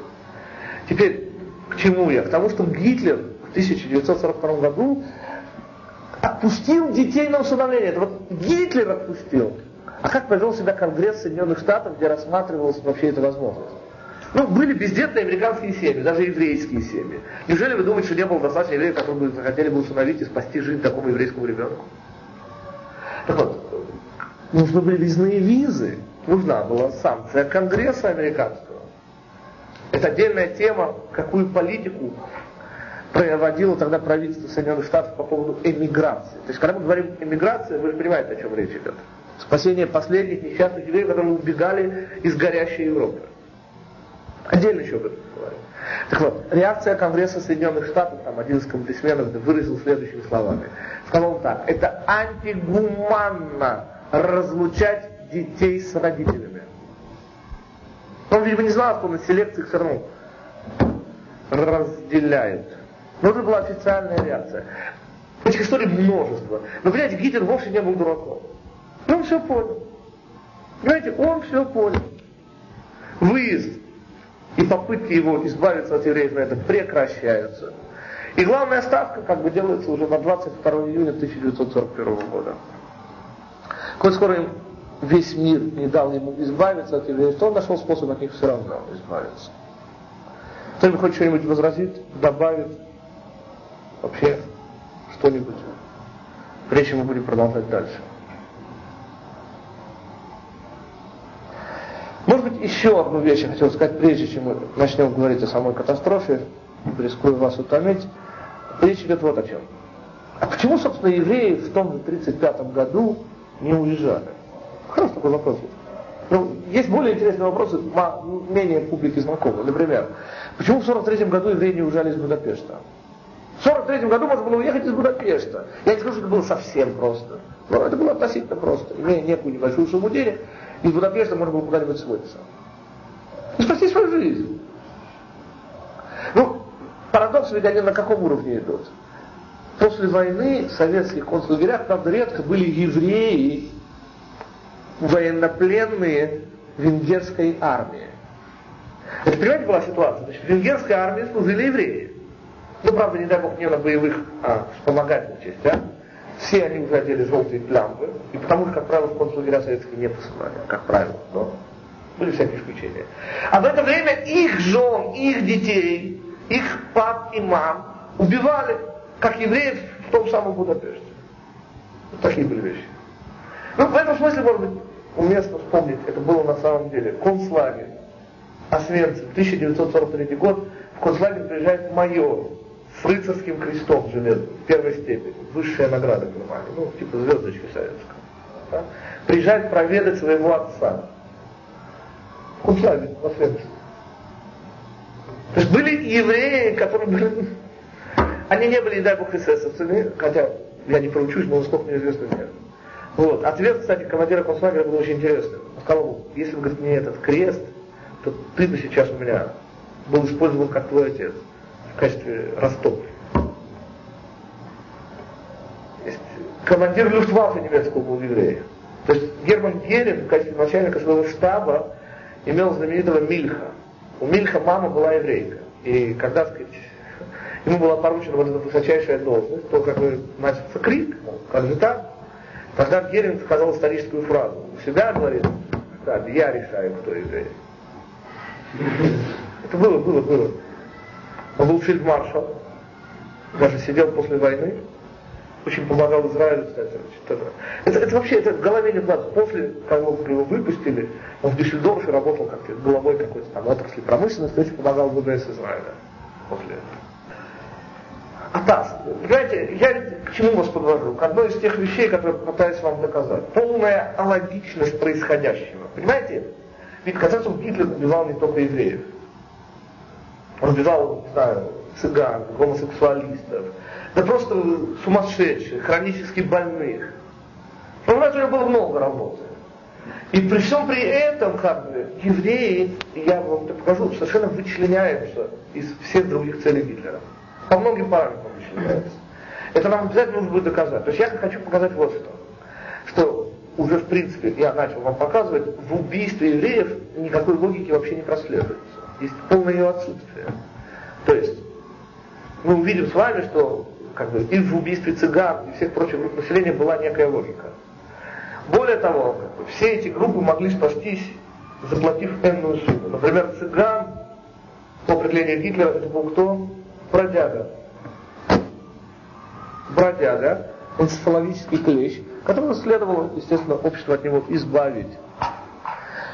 Но, если цыган имел достаточную сумму денег, чтобы купить в муниципалитете, деревне, бургомистра э, или в городе справочку из муниципалитета о том, что он два года имеет постоянный адрес, то его никто пальцем не трогал. А ведь мы же знаем, мы с вами еще увидим, что вытаскивали монахи из монастырей, в которых мама была еврейка. Монахи, родившихся уже в христианской семье. В этом смысле, наверное, самый такой страшный пример, просто боюсь его забыть, я расскажу сейчас. В городе Кракове с 1800 года проживало 100 еврейских семей. Они пошли за мерзавцем, будет стертое его имя Яковом Франком. Он такой мерзавец. Приняли вслед за ним крещение 100 еврейских семей. Переехали в Краков и жили в Кракове как христиане. Но отдельно у нас будет разговор, это же надо знать, какие поляки антисемиты. Все эти 140 лет до прихода Гитлера. Поляки помнили, что эти христиане не совсем, они из евреев. И с ними не женились. Когда пришел Гитлер, были подняты архивные документы, и все они преспокойненько сгорели, все эти люди которые сто лет жили как христиане, никакого вообще отношения не имели. Но просто так получилось, что по крови было это доказано. Они этнические чистые евреи. Сгорели спокойненько себе в Освенциме. Это ж как Гитлер старался, а? И еврей ни за какую сумму не мог быть спасен. Вот что интересно. Не существовало суммы выкупа, выкупа, который мог заплатить еврей быть спасенным.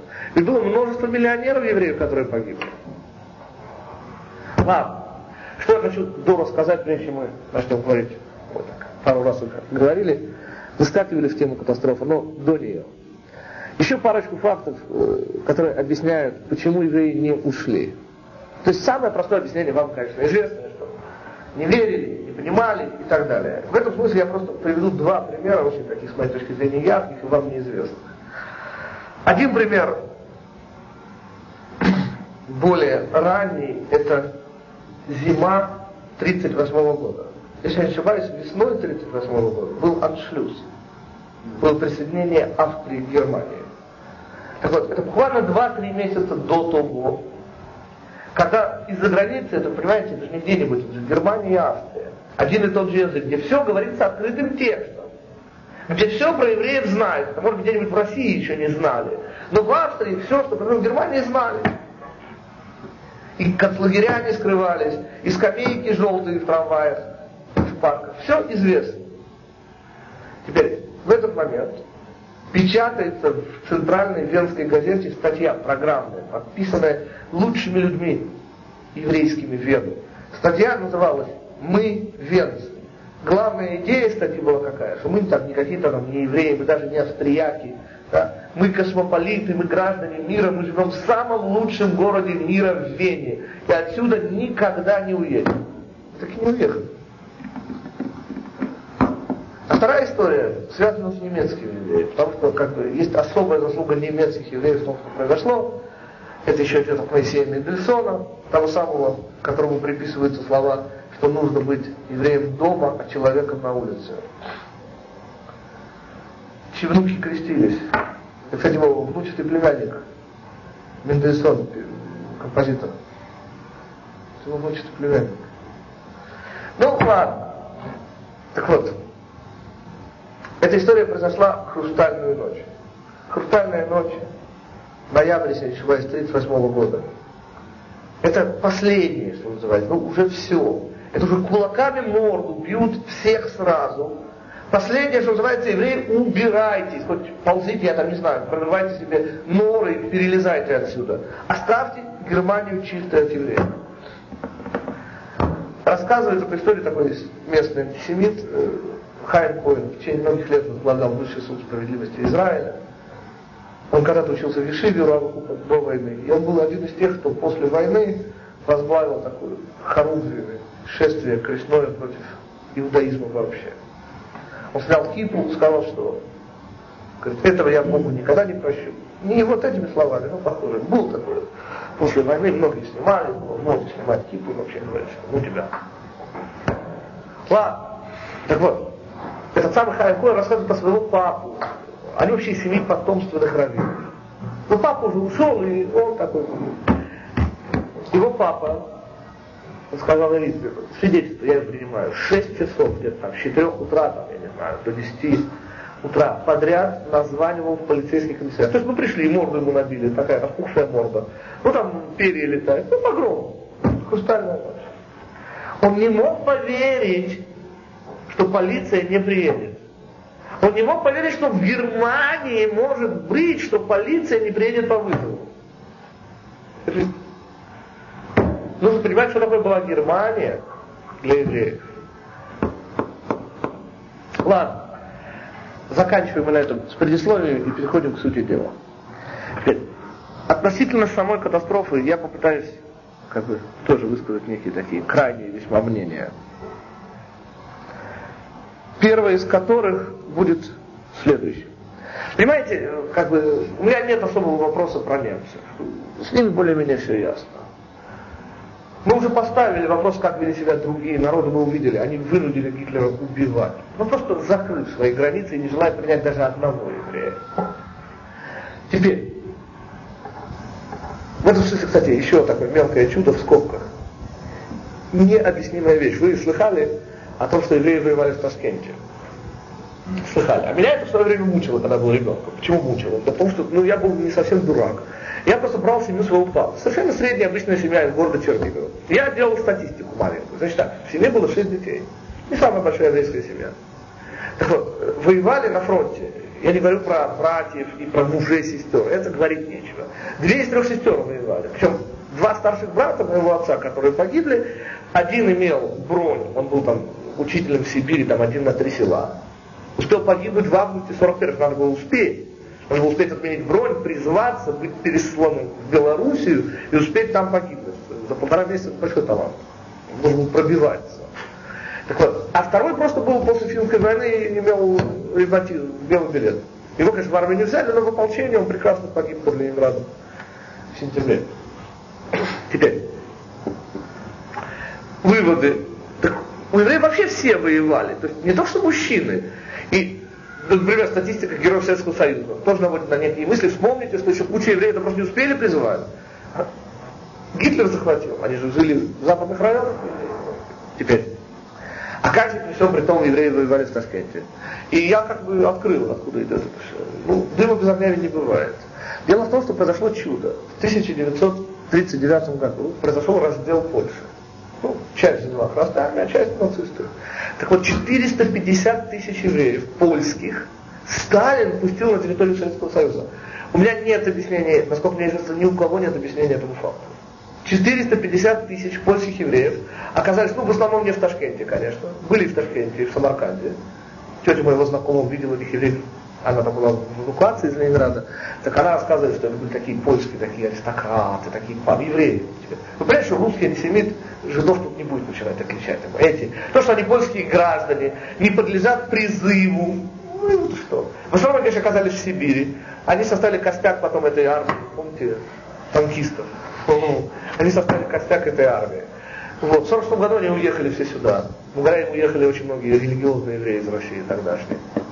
Но что мне из всего из этого важно, если вы сегодня встретите старого польского еврея, он всегда будет говорить по-русски. Он свои 5-6 лет в Сибири прожил. Это вы можете проверить. Почему я заранее так вам говорю?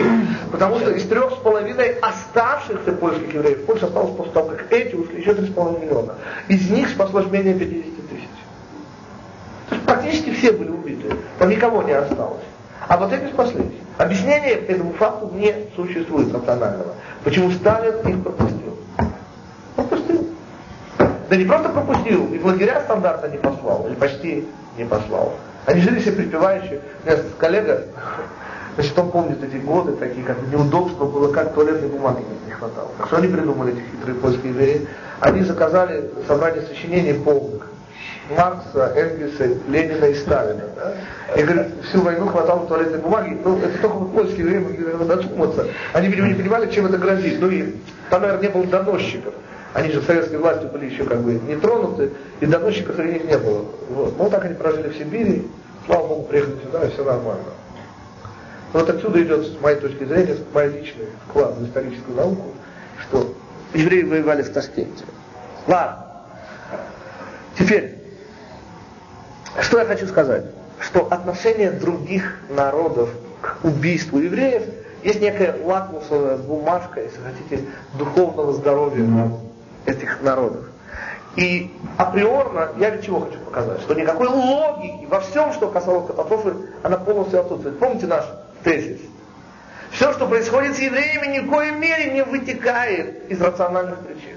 А вытекает из одной единственной причины – отношения евреев и Всевышнего. Только из этого. Мы со Всевышним играем в шахматы. Все народы не более чем фигурки, двигаемые либо нами, либо Всевышним. но Всевышний только в ответ на наши ходы. Теперь, исходя из этого, я обязательно должен вам что доказать. Что ничего рационального ни в каком аспекте катастрофы не было. Ни в каком. И потому моя первейшая цель будет попробовать последить. Ведь с точки зрения рацио, логики, да, наверняка какую картину мы должны наблюдать в смысле, какие народы помогали, спасали евреев, а какие, наоборот, убивали, предавали евреев. Когда я говорю народы, я отдаю себе прекрасно отчет в том, что я говорю сейчас о большинстве. Понятно, что были украинцы и поляки, спасавшие евреев.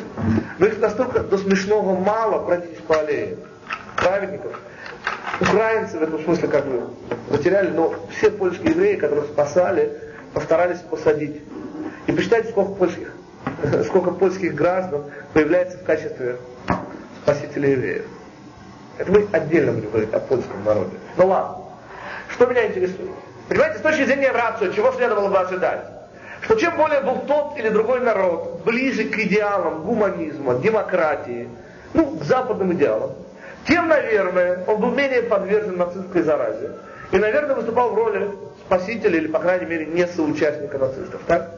И наоборот. Чем более строй, склад общественный, государства был, как это говорили в Советской России, антинародным, чем более он был, по-нашему сегодня выражаясь, антигуманным, тоталитарным, недемократическим. Должны были быть по локоть в крови их руки от еврейской крови. Логично. Ну, то, что я сейчас сказал. Но так должно было бы быть, если бы логика работала, верно? Давайте так, давайте вы на секунду, я знаю, что вы не можете это сделать, но давайте вы на секунду забудете о том, что вы знаете, что эти эти убивали, а эти эти спасали. Какой из народов европейских, вот вы первый должны вспомнить, в смысле тех, кто должны были бы евреев спасать, в смысле, что вот они культурнее, демократичнее, лучше всех нет. Ну, это ладно, эти вне конкуренции, про них, про них я не говорю, англичане не были под оккупацией, французы. Вот ну, что такое для русского человека Франция, я вам не должен рассказывать. Франция это же цитадель, культура, это вообще культура и Франция, там Европа и Франция вообще знак равенства. Так вот, во Франции, помимо набежавших там всяких немецких евреев, которых было не так уже много, жили французские евреи. Ну, Леон Блюм, ну, ну, я не знаю, ну, французские евреи, это, это французы, какие они к черту евреи, ну, ну, помните этого Дрейфуса? Ну, ну, какие они французы, какие они не французы, они, э, какие они не евреи, они французы сотнями лет уже там жившие, там, корни не просто пустившие, это называется. Их уже никак нельзя было отличить, там даже череп, наверное, уже был французского образца, если идти из антропологии Гитлера. Теперь, тем не менее, тем не менее, наверное, вы знаете, я сейчас вам кое-что по этому поводу расскажу, чего вы не знаете. Французы евреев убивали. Опять я говорю о большинстве народа, я не говорю о отдельно евреев спасавших. Так вот, мы сейчас начнем пройдемся по ряду. Так вот, вы не можете объяснить, чем Франция и русский народ отличается от итальянского народа. В Италии был Муссолини, мерзавец, негодяй. Никакого отношения к спасению евреев не имевший. Но итальянский народ евреев спасал. Как народ. То есть как общее правило спасали. Мало того, ведь Дучи фашист. Его строй был фашистский, потому, пожалуйста, не путайте, это не единичный случай. Фашисты евреев спасали. Вы с ума сойти. Причем есть история, которую тяжело поверить, но она была на самом деле. 42 год, вторая половина. Югославия поделена на две зоны оккупации. Есть немецкая, туда, в сторону Греции, а есть в сторону Адриатического моря и Италии, и итальянская зона оккупации. Теперь, ну, вы слыхали про Вальцхайма, Курт Вальцхайм, ну, знаменитый председатель Организации Объединенных Наций, потом, значит, выставил свою кандидатуру на должность президента Австрии, стало известно, что он нацистский преступник, не из крупных. Кстати, именно поэтому он блестяще прошел выборы, шансы до этого были минимальными, но как только стало известно, что он как бы участвовал, как бы, не был в стороне от святого дела уничтожения евреев, то он победил с невероятным отрывом. Теперь, я, я не смеюсь, поймите, прошедшие катастрофу евреи умели отличать австрийских немцев от немецких немцев.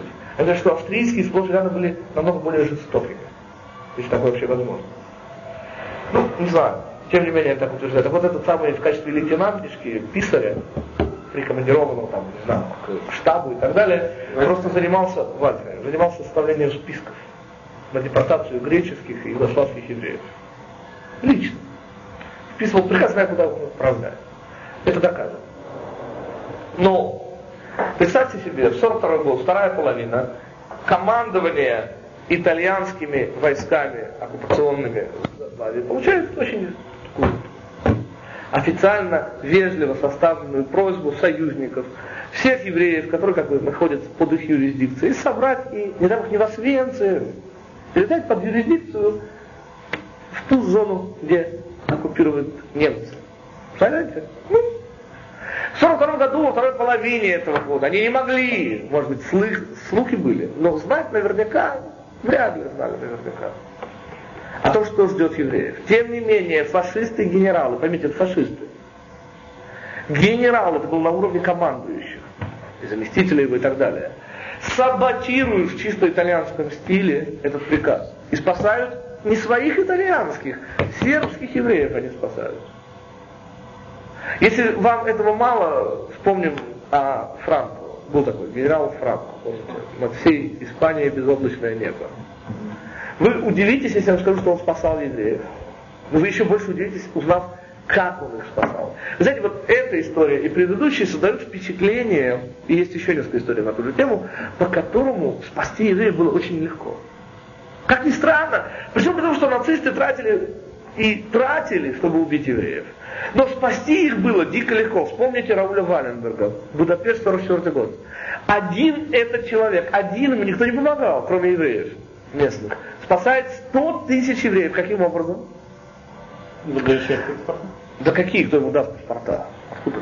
Да просто на машинках сидят еврейские девочки и печатают транзитные визы. То есть СИМ такому-то гражданину, там номер паспорта венгерского такой-то, предоставляется право въезда в территорию шведского короля. Он берет без разрешения посольскую печать и штампует. Наштамповали 100 тысяч. Евреи, ну надо быть евреев, ходят по Будапешту, так, арендует дом, в него вешается табличка «Территория шведского королевства». Вот этих евреев с транзитными визами. Это было на самом деле. В этот дом поселяют. Их Айхман пальцами тронул. Что мы сегодня знаем. Что мы знаем уже после процесса над Адольфом Эйхманом? Ему эти вопросы задавали. Мы знаем, что он знал, находясь тогда в Будапеште. Все эти визы – фикция. Он прекрасно знал о роли Рауля Валенберга. Обо всем этом он знал, а Ильев не тронул. Это не единичный случай. Вот послушайте историю, от которой, ну, что называется, ну, не знаю, то ли смеяться, то ли плакать. История следующая. Год 1944, 15 тысяч турецких евреев, уже, ну, Турция союзница Германии, собраны в концлагерь внутри Турции. Первая порция, первый э, э, этап уже э, в Берген-Бельзене, лагерь смерти, Берген-Бельзен. 800 турецких евреев, или 700 или 800, оказывается в Берген-Бельзене. Теперь, что делает генерал Франк? Он пишет письмо Йоахиму фон Риббентрофу, министру иностранных дел Германии. Что называется, если я не поверил. Что написано в письме? Суть письма сводится к вот чему. Что турецкие евреи, они на самом деле испанские подданные. И в качестве таковых следует их немедленно вернуть предварительно заплатив им компенсацию, извинившись. Честное слово, а почему они турецкие евреи, испанские подданные? Ответ. А потому что в 1492 году они уехали... Я вам не скажу, что Йохим фон Риббентроп не смеялся. Этого я не скажу, я, что называется, там не стоял в этот момент, когда письмо получил. Но результат, я специально цифры записал. Их не просто выпустили, знаете, вот они уже были с полосочкой, Берген-Бейзен, лагерь смерти, немцы типичной немецкой педантичностью, их всех выводят, просят у них прощения, ошибочка вышла, возвращают им гражданскую одежду за свой счет, платят им компенсацию, я цифры записал. Это Германия, им валюта была немножко нужна. Ну, они им платят в валюте. Это 25 тысяч американских долларов. Громадная сумма по тем временам. Нет, Это 25 тысяч долларов, это как сегодня 250 тысяч долларов. На 700 человек? Нет, подожди, 24 миллиона турецких драм, я не знаю, какая цифра, тоже немного большая. Значит, э, 1060 э, франков швейцарских и еще что-то. И, и действительно, как бы, возвращается в Берген-Бельзена. В Турцию, в Турцию. Их возвращают в Турцию, нет, нет, стой, их в Испанию возвращают, их потом пересылают куда-то уже дальше. Через Португалию, если ошибаюсь, дальше уже пересылают. Но это было на самом деле, вот уже как бы сумасшествием граничит следующая история. Линия Мандергейма. Слыхали? Да. Так вот, Мандергейм, который был только начальником генерального штаба, в конце концов стал после войны президентом Финляндии. Ну, не после войны, как бы, после войны финской. Теперь, в качестве президента Финляндии, ведь у него были русские военнопленные, среди которых были и евреи. А кроме того, в Финляндии, ну, было, не знаю сколько, десятки, может, несколько сто, может быть, сто человек евреев было. И вот он, по-моему, это тоже был 42 год, конец, получает письмо от своего главного, единственного союзника, поймите. Если бы не Германия, от Финляндии уже давно бы стала там 17-й республикой. Отто Кучинин уже был провозглашен там президентом и так далее. Вот. Это их единственный оплот, потому что не то, чтобы они большие были э, как бы друзья Гитлера, но у них выхода просто не было. Гитлер действительно спас. Они воюют с Советским Союзом на стороне Германии тем самым, они союзники. Получают письмо с просьбой как бы вот этих вот финских евреев, военнопленных, э, собрать, как бы передать Германии, не убить, ничего, передать. Ответ, что называется, я, я не верю, я вам говорю, я не верю, что такое могло быть. Вот эта моська, полностью зависящее. Маннергейм пишет письмо следующего содержания. Если он получит подобный еще один раз документ, Финляндия объявит войну в Германии. На этом уровне был ответ. Войну в Германии просто объявят. Ну, он был сильно очень верил в демократию и прочие вещи. Но тем не менее союзник Германии. Вы не можете объяснить, чем болгарский народ отличается от словацкого народа. Ну, братья славяне. Чем сербы отличаются от хорватов? Ну, соседние два народа, у этих латиниц, у этих кириллица. Вот все.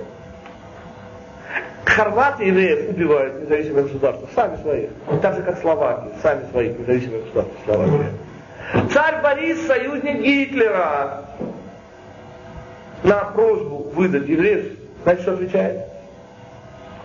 Они исчезли неизвестно куда. Я не шучу. У меня знакомый, он э, архитектор сегодня, а тогда был ребенком. Знаете, как он помнит, как он помнит войну, Вторую мировую войну, как он помнит в Болгарии? В Софии жили богатые люди, были очень в центре Софии, целый дом, сейчас получил его обратно. Вот. Э, так он помнит, что это было самое счастливое его, сказать, время. Они все выехали в деревню. То есть, понимаете, когда пришло это письмо, всем евреям попросили переселиться в деревню. И был дан ответ, что евреи исчезли. Так спасли всех евреев, ну не всех там, часть они смогли, так сказать, все-таки забрать, но большинство евреев в Болгарии было спасено таким образом. А царь Борис со союзник. Чем отличаются болгары от словака? Единственный шанс, это можно с ума сойти, французского еврея спастись, был какой? Вы думаете перейти границу с Вишной, областью Южной Франции, где не было немецких солдат? Так вот, по этому поводу, кстати, вот большинство тех фактов, которые вы сейчас слышите, опубликованы впервые в 1984 году. Не еврей, профессор Вайман, не помню из какого университета, американского, книга очень интересная. Там, очень плохо с моей точки зрения написано, по крайней мере, я читал в английском переводе. Перевод тоже вышел очень поздно, я Вашем, он как бы замалчивает сегодня в Израиле. Э, книга называется «Роли участия Соединенных Штатов Америки в катастрофе европейского еврейства 41-45 год».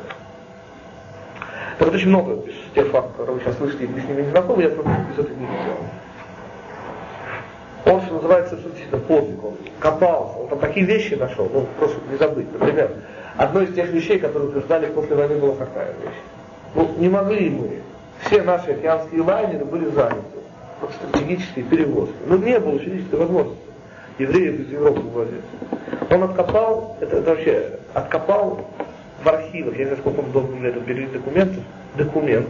Это вообще для Америки потрясающе, потому что коллективизм в Америке не очень принят. Вот, это было коллективное письмо океанов, э, капитанов океанских лайнеров, совершавших э, переходы из э, Штатов в Португалию. Курсировали все это проходили. Вот, и в чем была смысл этой просьбы в Адмиралтействе Соединенных Штатов? разрешить им брать с собой в обратный путь беженцев. Потому что качка из-за того, что корабли идут порожняком, настолько очень велика, что это так далее, и так далее, и так далее. Вот такое письмо он обнаружил. Ну, очень такой человек. Подвиг совершил, прям перерыв. Мы еще услышали несколько фактов его обнаружил. Так вот один из таких вот фактов, он приводит там целую переписку. 42 год, э, весна, лета 42 года, Виши, область Виши, Южная Франция, правительство маршала Петена. Ни одного немецкого солдата в этот момент на этой территории нет. И многие наивные евреи, которые не знали о том, что единственный способ спастись это перейти границу с чем? С Испанией. Ни одного еврея Франко не выдавал. Теперь, понимаете, он приходил без документов. По всем международным правилам он имел право и должен был его выкинуть обратно. Ни одного еврея, перешедшего границу с Испанией, не получил. Единственный сам был француз. Но они же этого не знали. Так вот, они глупые, наивные, полагая себя французами. Естественно, перешли куда? Из всяких Парижей и прочего. Перебежали туда, на Франции, там немцев не было. И на самом высоком уровне удалось добиться от Рузвельта разрешения, если не ошибаюсь, там было более 20 тысяч евреев, всех этих евреев перевести под эгидой Красного Креста, там было еще консульство американское в 42 году. Было еще не закрытое американское консульство в начале 42 года на вот этой вот территории, и было консульство Красного Креста, естественно. Представительство Красного Креста. Так вот, под эгидой вот консульства и вот этого представительства, евреи уже собрали специальные лагеря для перемещенных лиц. Уже были готовы визы, все документы, все-все было готово. Была назначена дата, я видел эти документы, публикуют. И вот приблизительно за пять дней до этой даты в эти лагеря, где евреи спокойненько ждали отправки в благословенную Америку, въезжают французские полицейские, ни одного немца не было. Грузят под угрозой оружия, евреев в грузовике, евреи еще не понимают, что происходит. Их везут на станцию и утрамбовывают их в эти вот, помните, составы. И в Треблинку. Операция была проведена, так сказать, очень быстро. Вот это вам Франция, вот это вам французы. О ком, тем не менее, следует как бы отдельно выделить разговор. Ну, не знаю, вы не объясните, чем голландцы отличаются от датчан. Помните? Их не повернув головы качан и чувств никаких неизведов. Ну чем они отличаются друг от друга? Что голландцы, что датчане? Ответ тем, что голландцы евреев убивали, а датчане спасали. Ну, есть какая-нибудь логика в этом. И тут и там евреев было мало. В Дании, конечно, намного меньше. Хотя самый знаменитый датский еврей все-таки это самый знаменитый датчанин. Вообще удивительная вещь. Самый знаменитый датчанин кто? Мама еврейка. Самый знаменитый поляк сегодня кто? В смысле культуры, науки и прочего. Станислав Лев.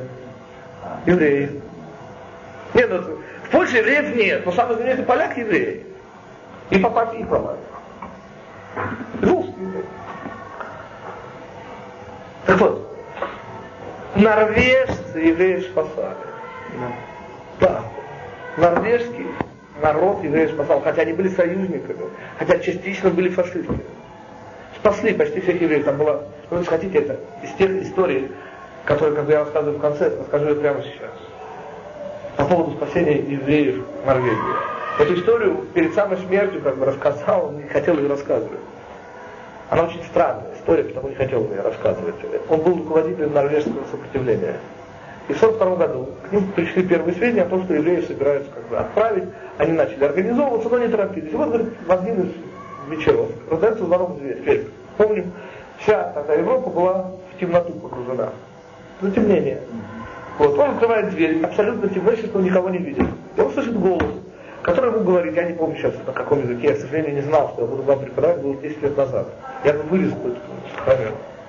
И он слышит голос, который говорит, так и так, через две недели первая группа евреев будет депортирована в Освенцим. Он говорит, естественно, кто это говорит, что и говорит, больше говорит, ни единого звука. Я не слышу говорит, ни, шум, ни звука шагов, ничего, ни гравит, ничего. Все, никого нет. Я, говорит, закрываю дверь. И никак не реагирую, естественно. Ну, что реагировать? На голос реагирую. Кто это? Что это? Через две недели, в тот самый день, который, говорит, я услышал, евреи, действительно, первая группа, не помню, 196 человек, кажется, была депортирована. Это те норвежские евреи, которые погибли. Потому что буквально говорит, на следующий день снова звонок в дверь, снова вечером, снова открывает дверь, снова говорит, никого не вижу. Тот самый голос говорит что говорит, следующая группа будет депортирована тогда-то и тогда-то. И тогда, говорит, я уже как, сделал уже выводы, собрали всех евреев и через фьорды, Швецию, неправильно, всех, сразу. Именно так же поступили датские евреи, датские народы. Кстати, классический пример сопротивления какой, который могли сделать все. в Копенгагене по приказу евреи должны были одеть желтые плямбы, помните? И не только король, все жители Копенгагена одели желтые плямбы. А что было потом? Отменили приказ о ношении евреев желтых плямб. Представляете? Все то, что нужно было. Это чуть-чуть сочувствия, не больше. Чуть-чуть. Это не риск для жизни был одеть желтую плямбу. За это не расстреливали немцы. Хотите больше? эсэсовцы из зондеркоманд, отказывающиеся стрелять евреев, были такие. Что с ними делали? Ну, вы, Сокол, Сталин. Отпускали в казарму. Не просто отпускали в казарму, предлагали перевести в другую часть, если хочешь. Мало того, известно, что специально устраивались экскурсии из этих эсэсовцев зондеркоманд, которые хотели расстрелять евреев. Ну не хотели и все. И не то, что понижали звание, экскурсии устраивали в Освенце и в другие концлагеря. Для чего? Чтобы показать, что евреи не люди. Были такие экскурсии. Это уже отдельный разговор о еврейских капо и так далее. Ладно, я к чему подвожу. Я уже утомился и вас утомил. Слишком много фактов. Я извиняюсь. Такая уж тема. Вот, к чему я, собственно, подвожу вас и себя? Мы оставили многие народы и не помянули о них. Это, конечно же, прибалты, это украинцы, это поляки. Белорусы я не знаю. Если ты мне хочешь об этом добавить, пожалуйста. Надо, конечно, будет еще, если как ты уже скажешь, белорусы убивали евреев, то ну, это будет интересно, конечно, потому что это будет уже на уровне бандеровцев, которые воюют с немцами, да, в качестве своих главных врагов все-таки видели евреев. Не москалей, не немцев, а евреев. Но это отдельная история, поговорим еще про украинцев. Что я хочу сейчас сказать? Что мы выяснили? Давайте подведем некие итоги. Итак, прозвучали весьма страшные, очень острые, высказанные мною суждения по поводу. Первое. Целая цепочка совершенно чудесных и никак необъяснимых событий должна была произойти, чтобы катастрофа вообще стала возможной. Второе. Гитлер, который честно хотел евреев избавиться и вовсе не собирался их убивать, слишком накладно, экономически невыгодно, был вынужден всеми остальным миром заняться прямым уничтожением еврейского народа. Он, с одной стороны, который шел на совершенно необъяснимые рационально жертвы, с другой стороны, почему-то встречаем малейшее как бы, сочувствие евреям, уже евреев не трогал. Вспомните историю с Раулем Валенбергом, Франко, с Модергеймом. Они никак рационально не объяснимы. Но они были. Получается малейшее сочувствие. Да просто жители Копенгагена уже заставляло нацистов делать шаг назад. Мало того, что мы с вами еще увидим. Мы с вами увидим, что сопротивление самих евреев, пассивное даже, не активное, уже не давало нацистам убить их. Это уже отдельное дело, мы не коснемся. Ведь нацистам, как оказывается, было нужно не просто убить евреев, что для них было мало. Им нужно было, если хотите, их не просто унизить, их уничтожить с точки зрения как общественного мнения, так и с точки зрения, нужно было убить евреев в их собственных глазах. И потому мы в следующий раз расскажем несколько историй на эту тему. Чем я сегодня хочу закончить просто? Отдельно хочу поговорить о Прибалтах чтобы уже больше к ним не возвращаться. С ними это проще всего. Дело в том, что прибалты, они в каком-то смысле отличились даже на уровне французов, словаков, хорватов, бельгийцев, голландцев и всех других европейских народов, которые убивали евреев. Почему? Начнем с истории. Они сами себя поставили на первое место. Каким образом? Независимая Эстония, союзница Гитлера, уже к декабрю, если не даже в ноябре 1941 года на своих КПП, контрольно-пропускных пунктах, повесила табличку. Что на ней было написано? Первая в Европе страна, свободная от евреев. 900 с лишним эстонских евреев немцы пальцем не трогали, их убили сами эстонцы. Так же, как и десятки тысяч литовских евреев, живших в маленьких местечках, не будет с Вильнюсом, польский город, отдельная история – но в литовских местечках проживало очень много евреев. Красная армия отошла, заняло несколько часов, пока немцы вошли. Так вот за эти несколько часов евреев уже не было. И что еще самое удивительное в мире гетто было, знаете, в каком городе? Рига. Это гетто, единственное в Европе, не имело стены. Можете представить? А знаете почему? Потому что для нашего, для еврейского уха термин латышские стрелки латыши в интернациональном образовании, защищавшие евреев, там, кстати, было очень мало латышей. Там намного больше было всяких немцев, китайцев, корейцев, кого-то там нет. И говорят евреи.